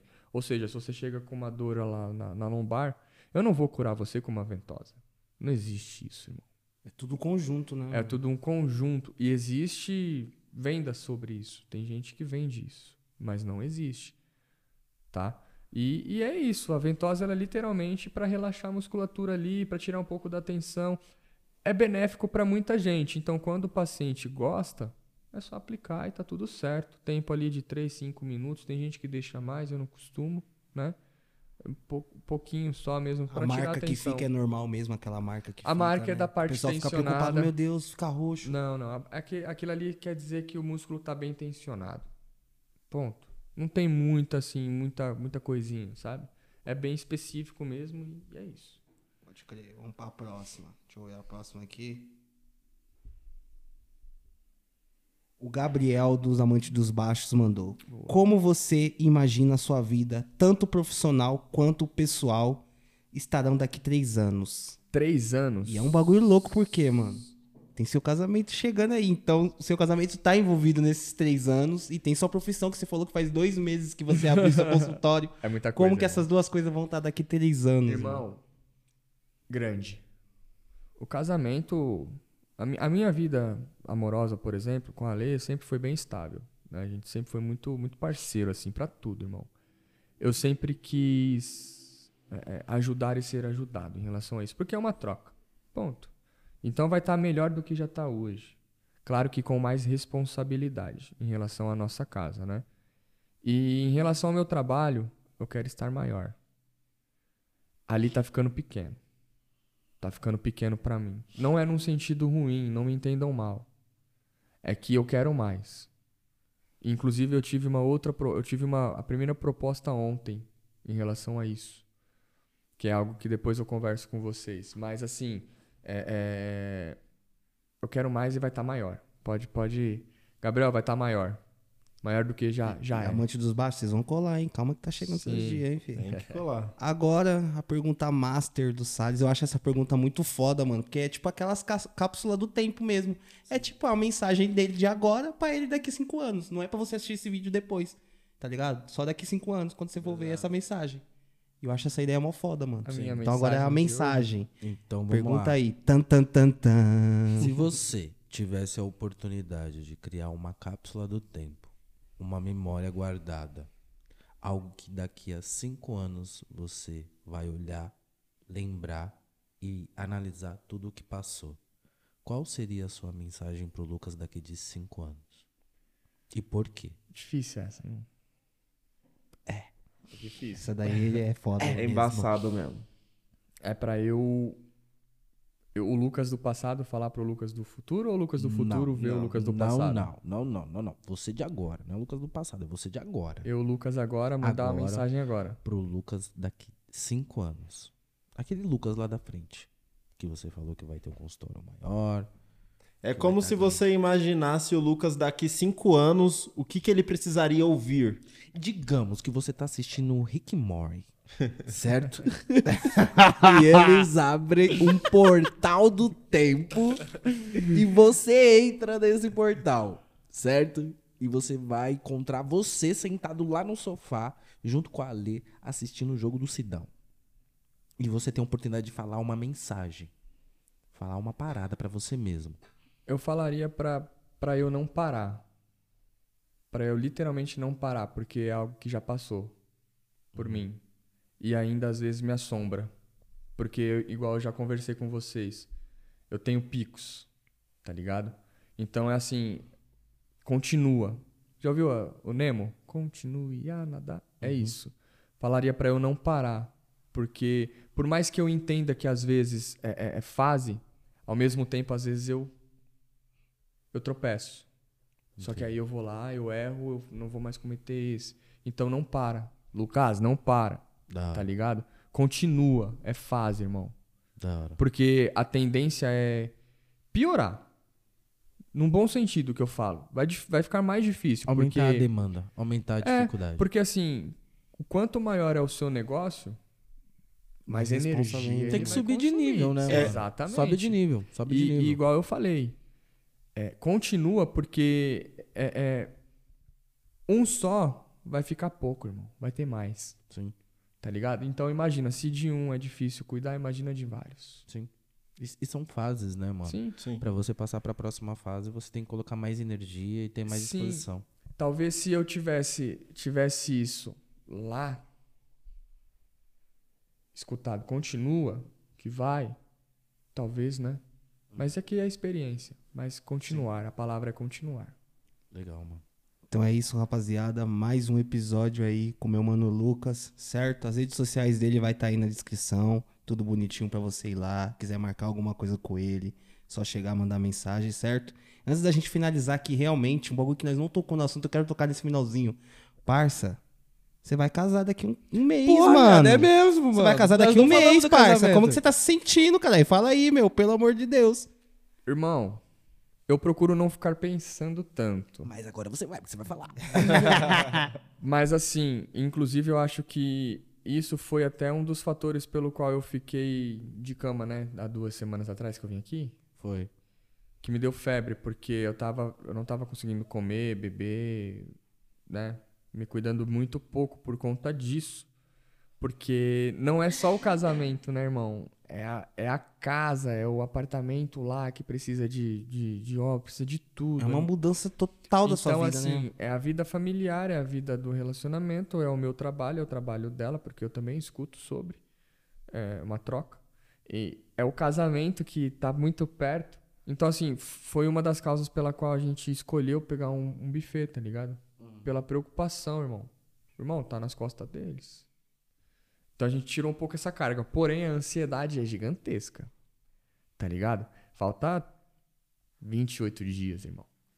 Tá maluco, A minha mão doido. soa de, de falar. Minha mão soa. Quem me conhece sabe, quando eu fico nervoso, a minha mão soa, tá ligado? Então, assim, a minha mão soa de lembrar, de, de parar pra pensar naquele momento. Eu sou um cara muito emotivo, mas eu tenho É dificuldade pra chorar. Agora, né, filho? É. Quero ver chegar lá na frente lá, eu aceito. Vixe, vai parecer uma caixa d'água. então, assim, é algo que vem mexendo bastante com a gente, até em níveis de estresse, irmão. Tipo assim, mas não porque tem algo errado, ou vai, não é isso. É porque a gente fica estressado mesmo com a situação, Sim, mano. A gente é entende. É. E aí fala, caramba, mano, a vida vai mudar, porque essa semana eu assinei, né, o, alguns papéis no, no, no fórum. Então, ali eu já falei, eita.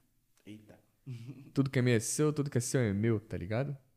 E aí eu falei, é, amor, e agora o bagulho tá ficando louco, porque falta 30 dias no dia, né? Falei pra ela.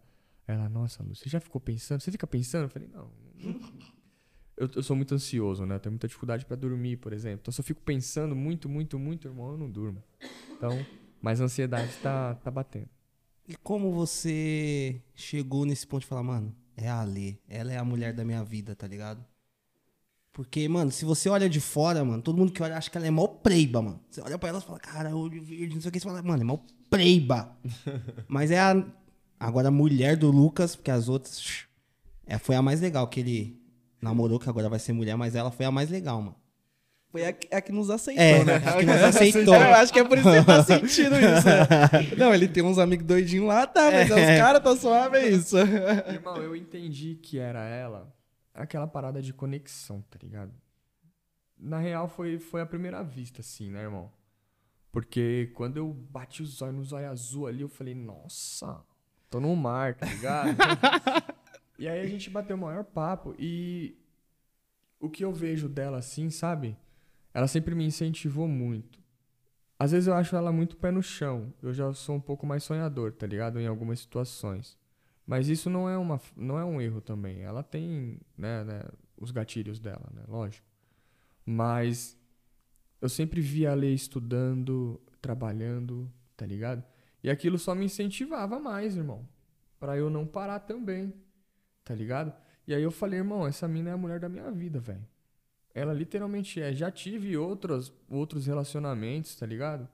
Mas com a Lei é diferente, irmão, a parada. Em relação a tudo. Tudo, tá ligado? A parceria, a tudo, até desentendimento. A gente senta ali e conversa.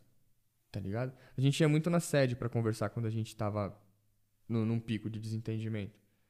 A gente ia lá e se resolvia, tá ligado? Então a gente sempre teve essa base de sentar e conversar.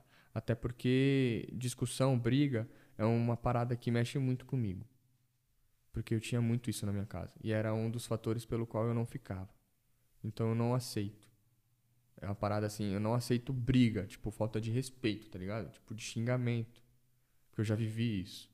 E eu sei, assim, não comigo, né? Mas eu sei o quanto é ruim. E com ela, não tem. Às vezes a gente se estressa, né? pô, ser humano, né, irmão? Normal, né? É normal. É faz relacionamento. Mas foi ali que eu. de- desde o princípio, desde o meu primeiro ano de relacionamento. Porque eu pedi ela em casamento com um ano de, de, de namoro, eu acho. Um ano, dois anos de namoro. Não lembro da data. Mas assim, foi com pouco tempo de, de namoro, tá ligado? E aí foi ali que eu falei, irmão, é isso. E a gente tá aí já pra seis anos que a gente tá junto. Velha Santana, mano. Que isso. Então é isso, rapaziada. Meu mano Confuso, muito obrigado pela sua presença aqui. Meu mano Salles, muito obrigado pela sua É nóis, presença. cachorro.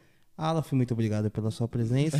Lucas, nós agradece aí, mano, por você ter colado, aceitado trocar esse papo foda com a Caralho, gente. você falou primeiro hoje. Lógico! Vou perder a oportunidade.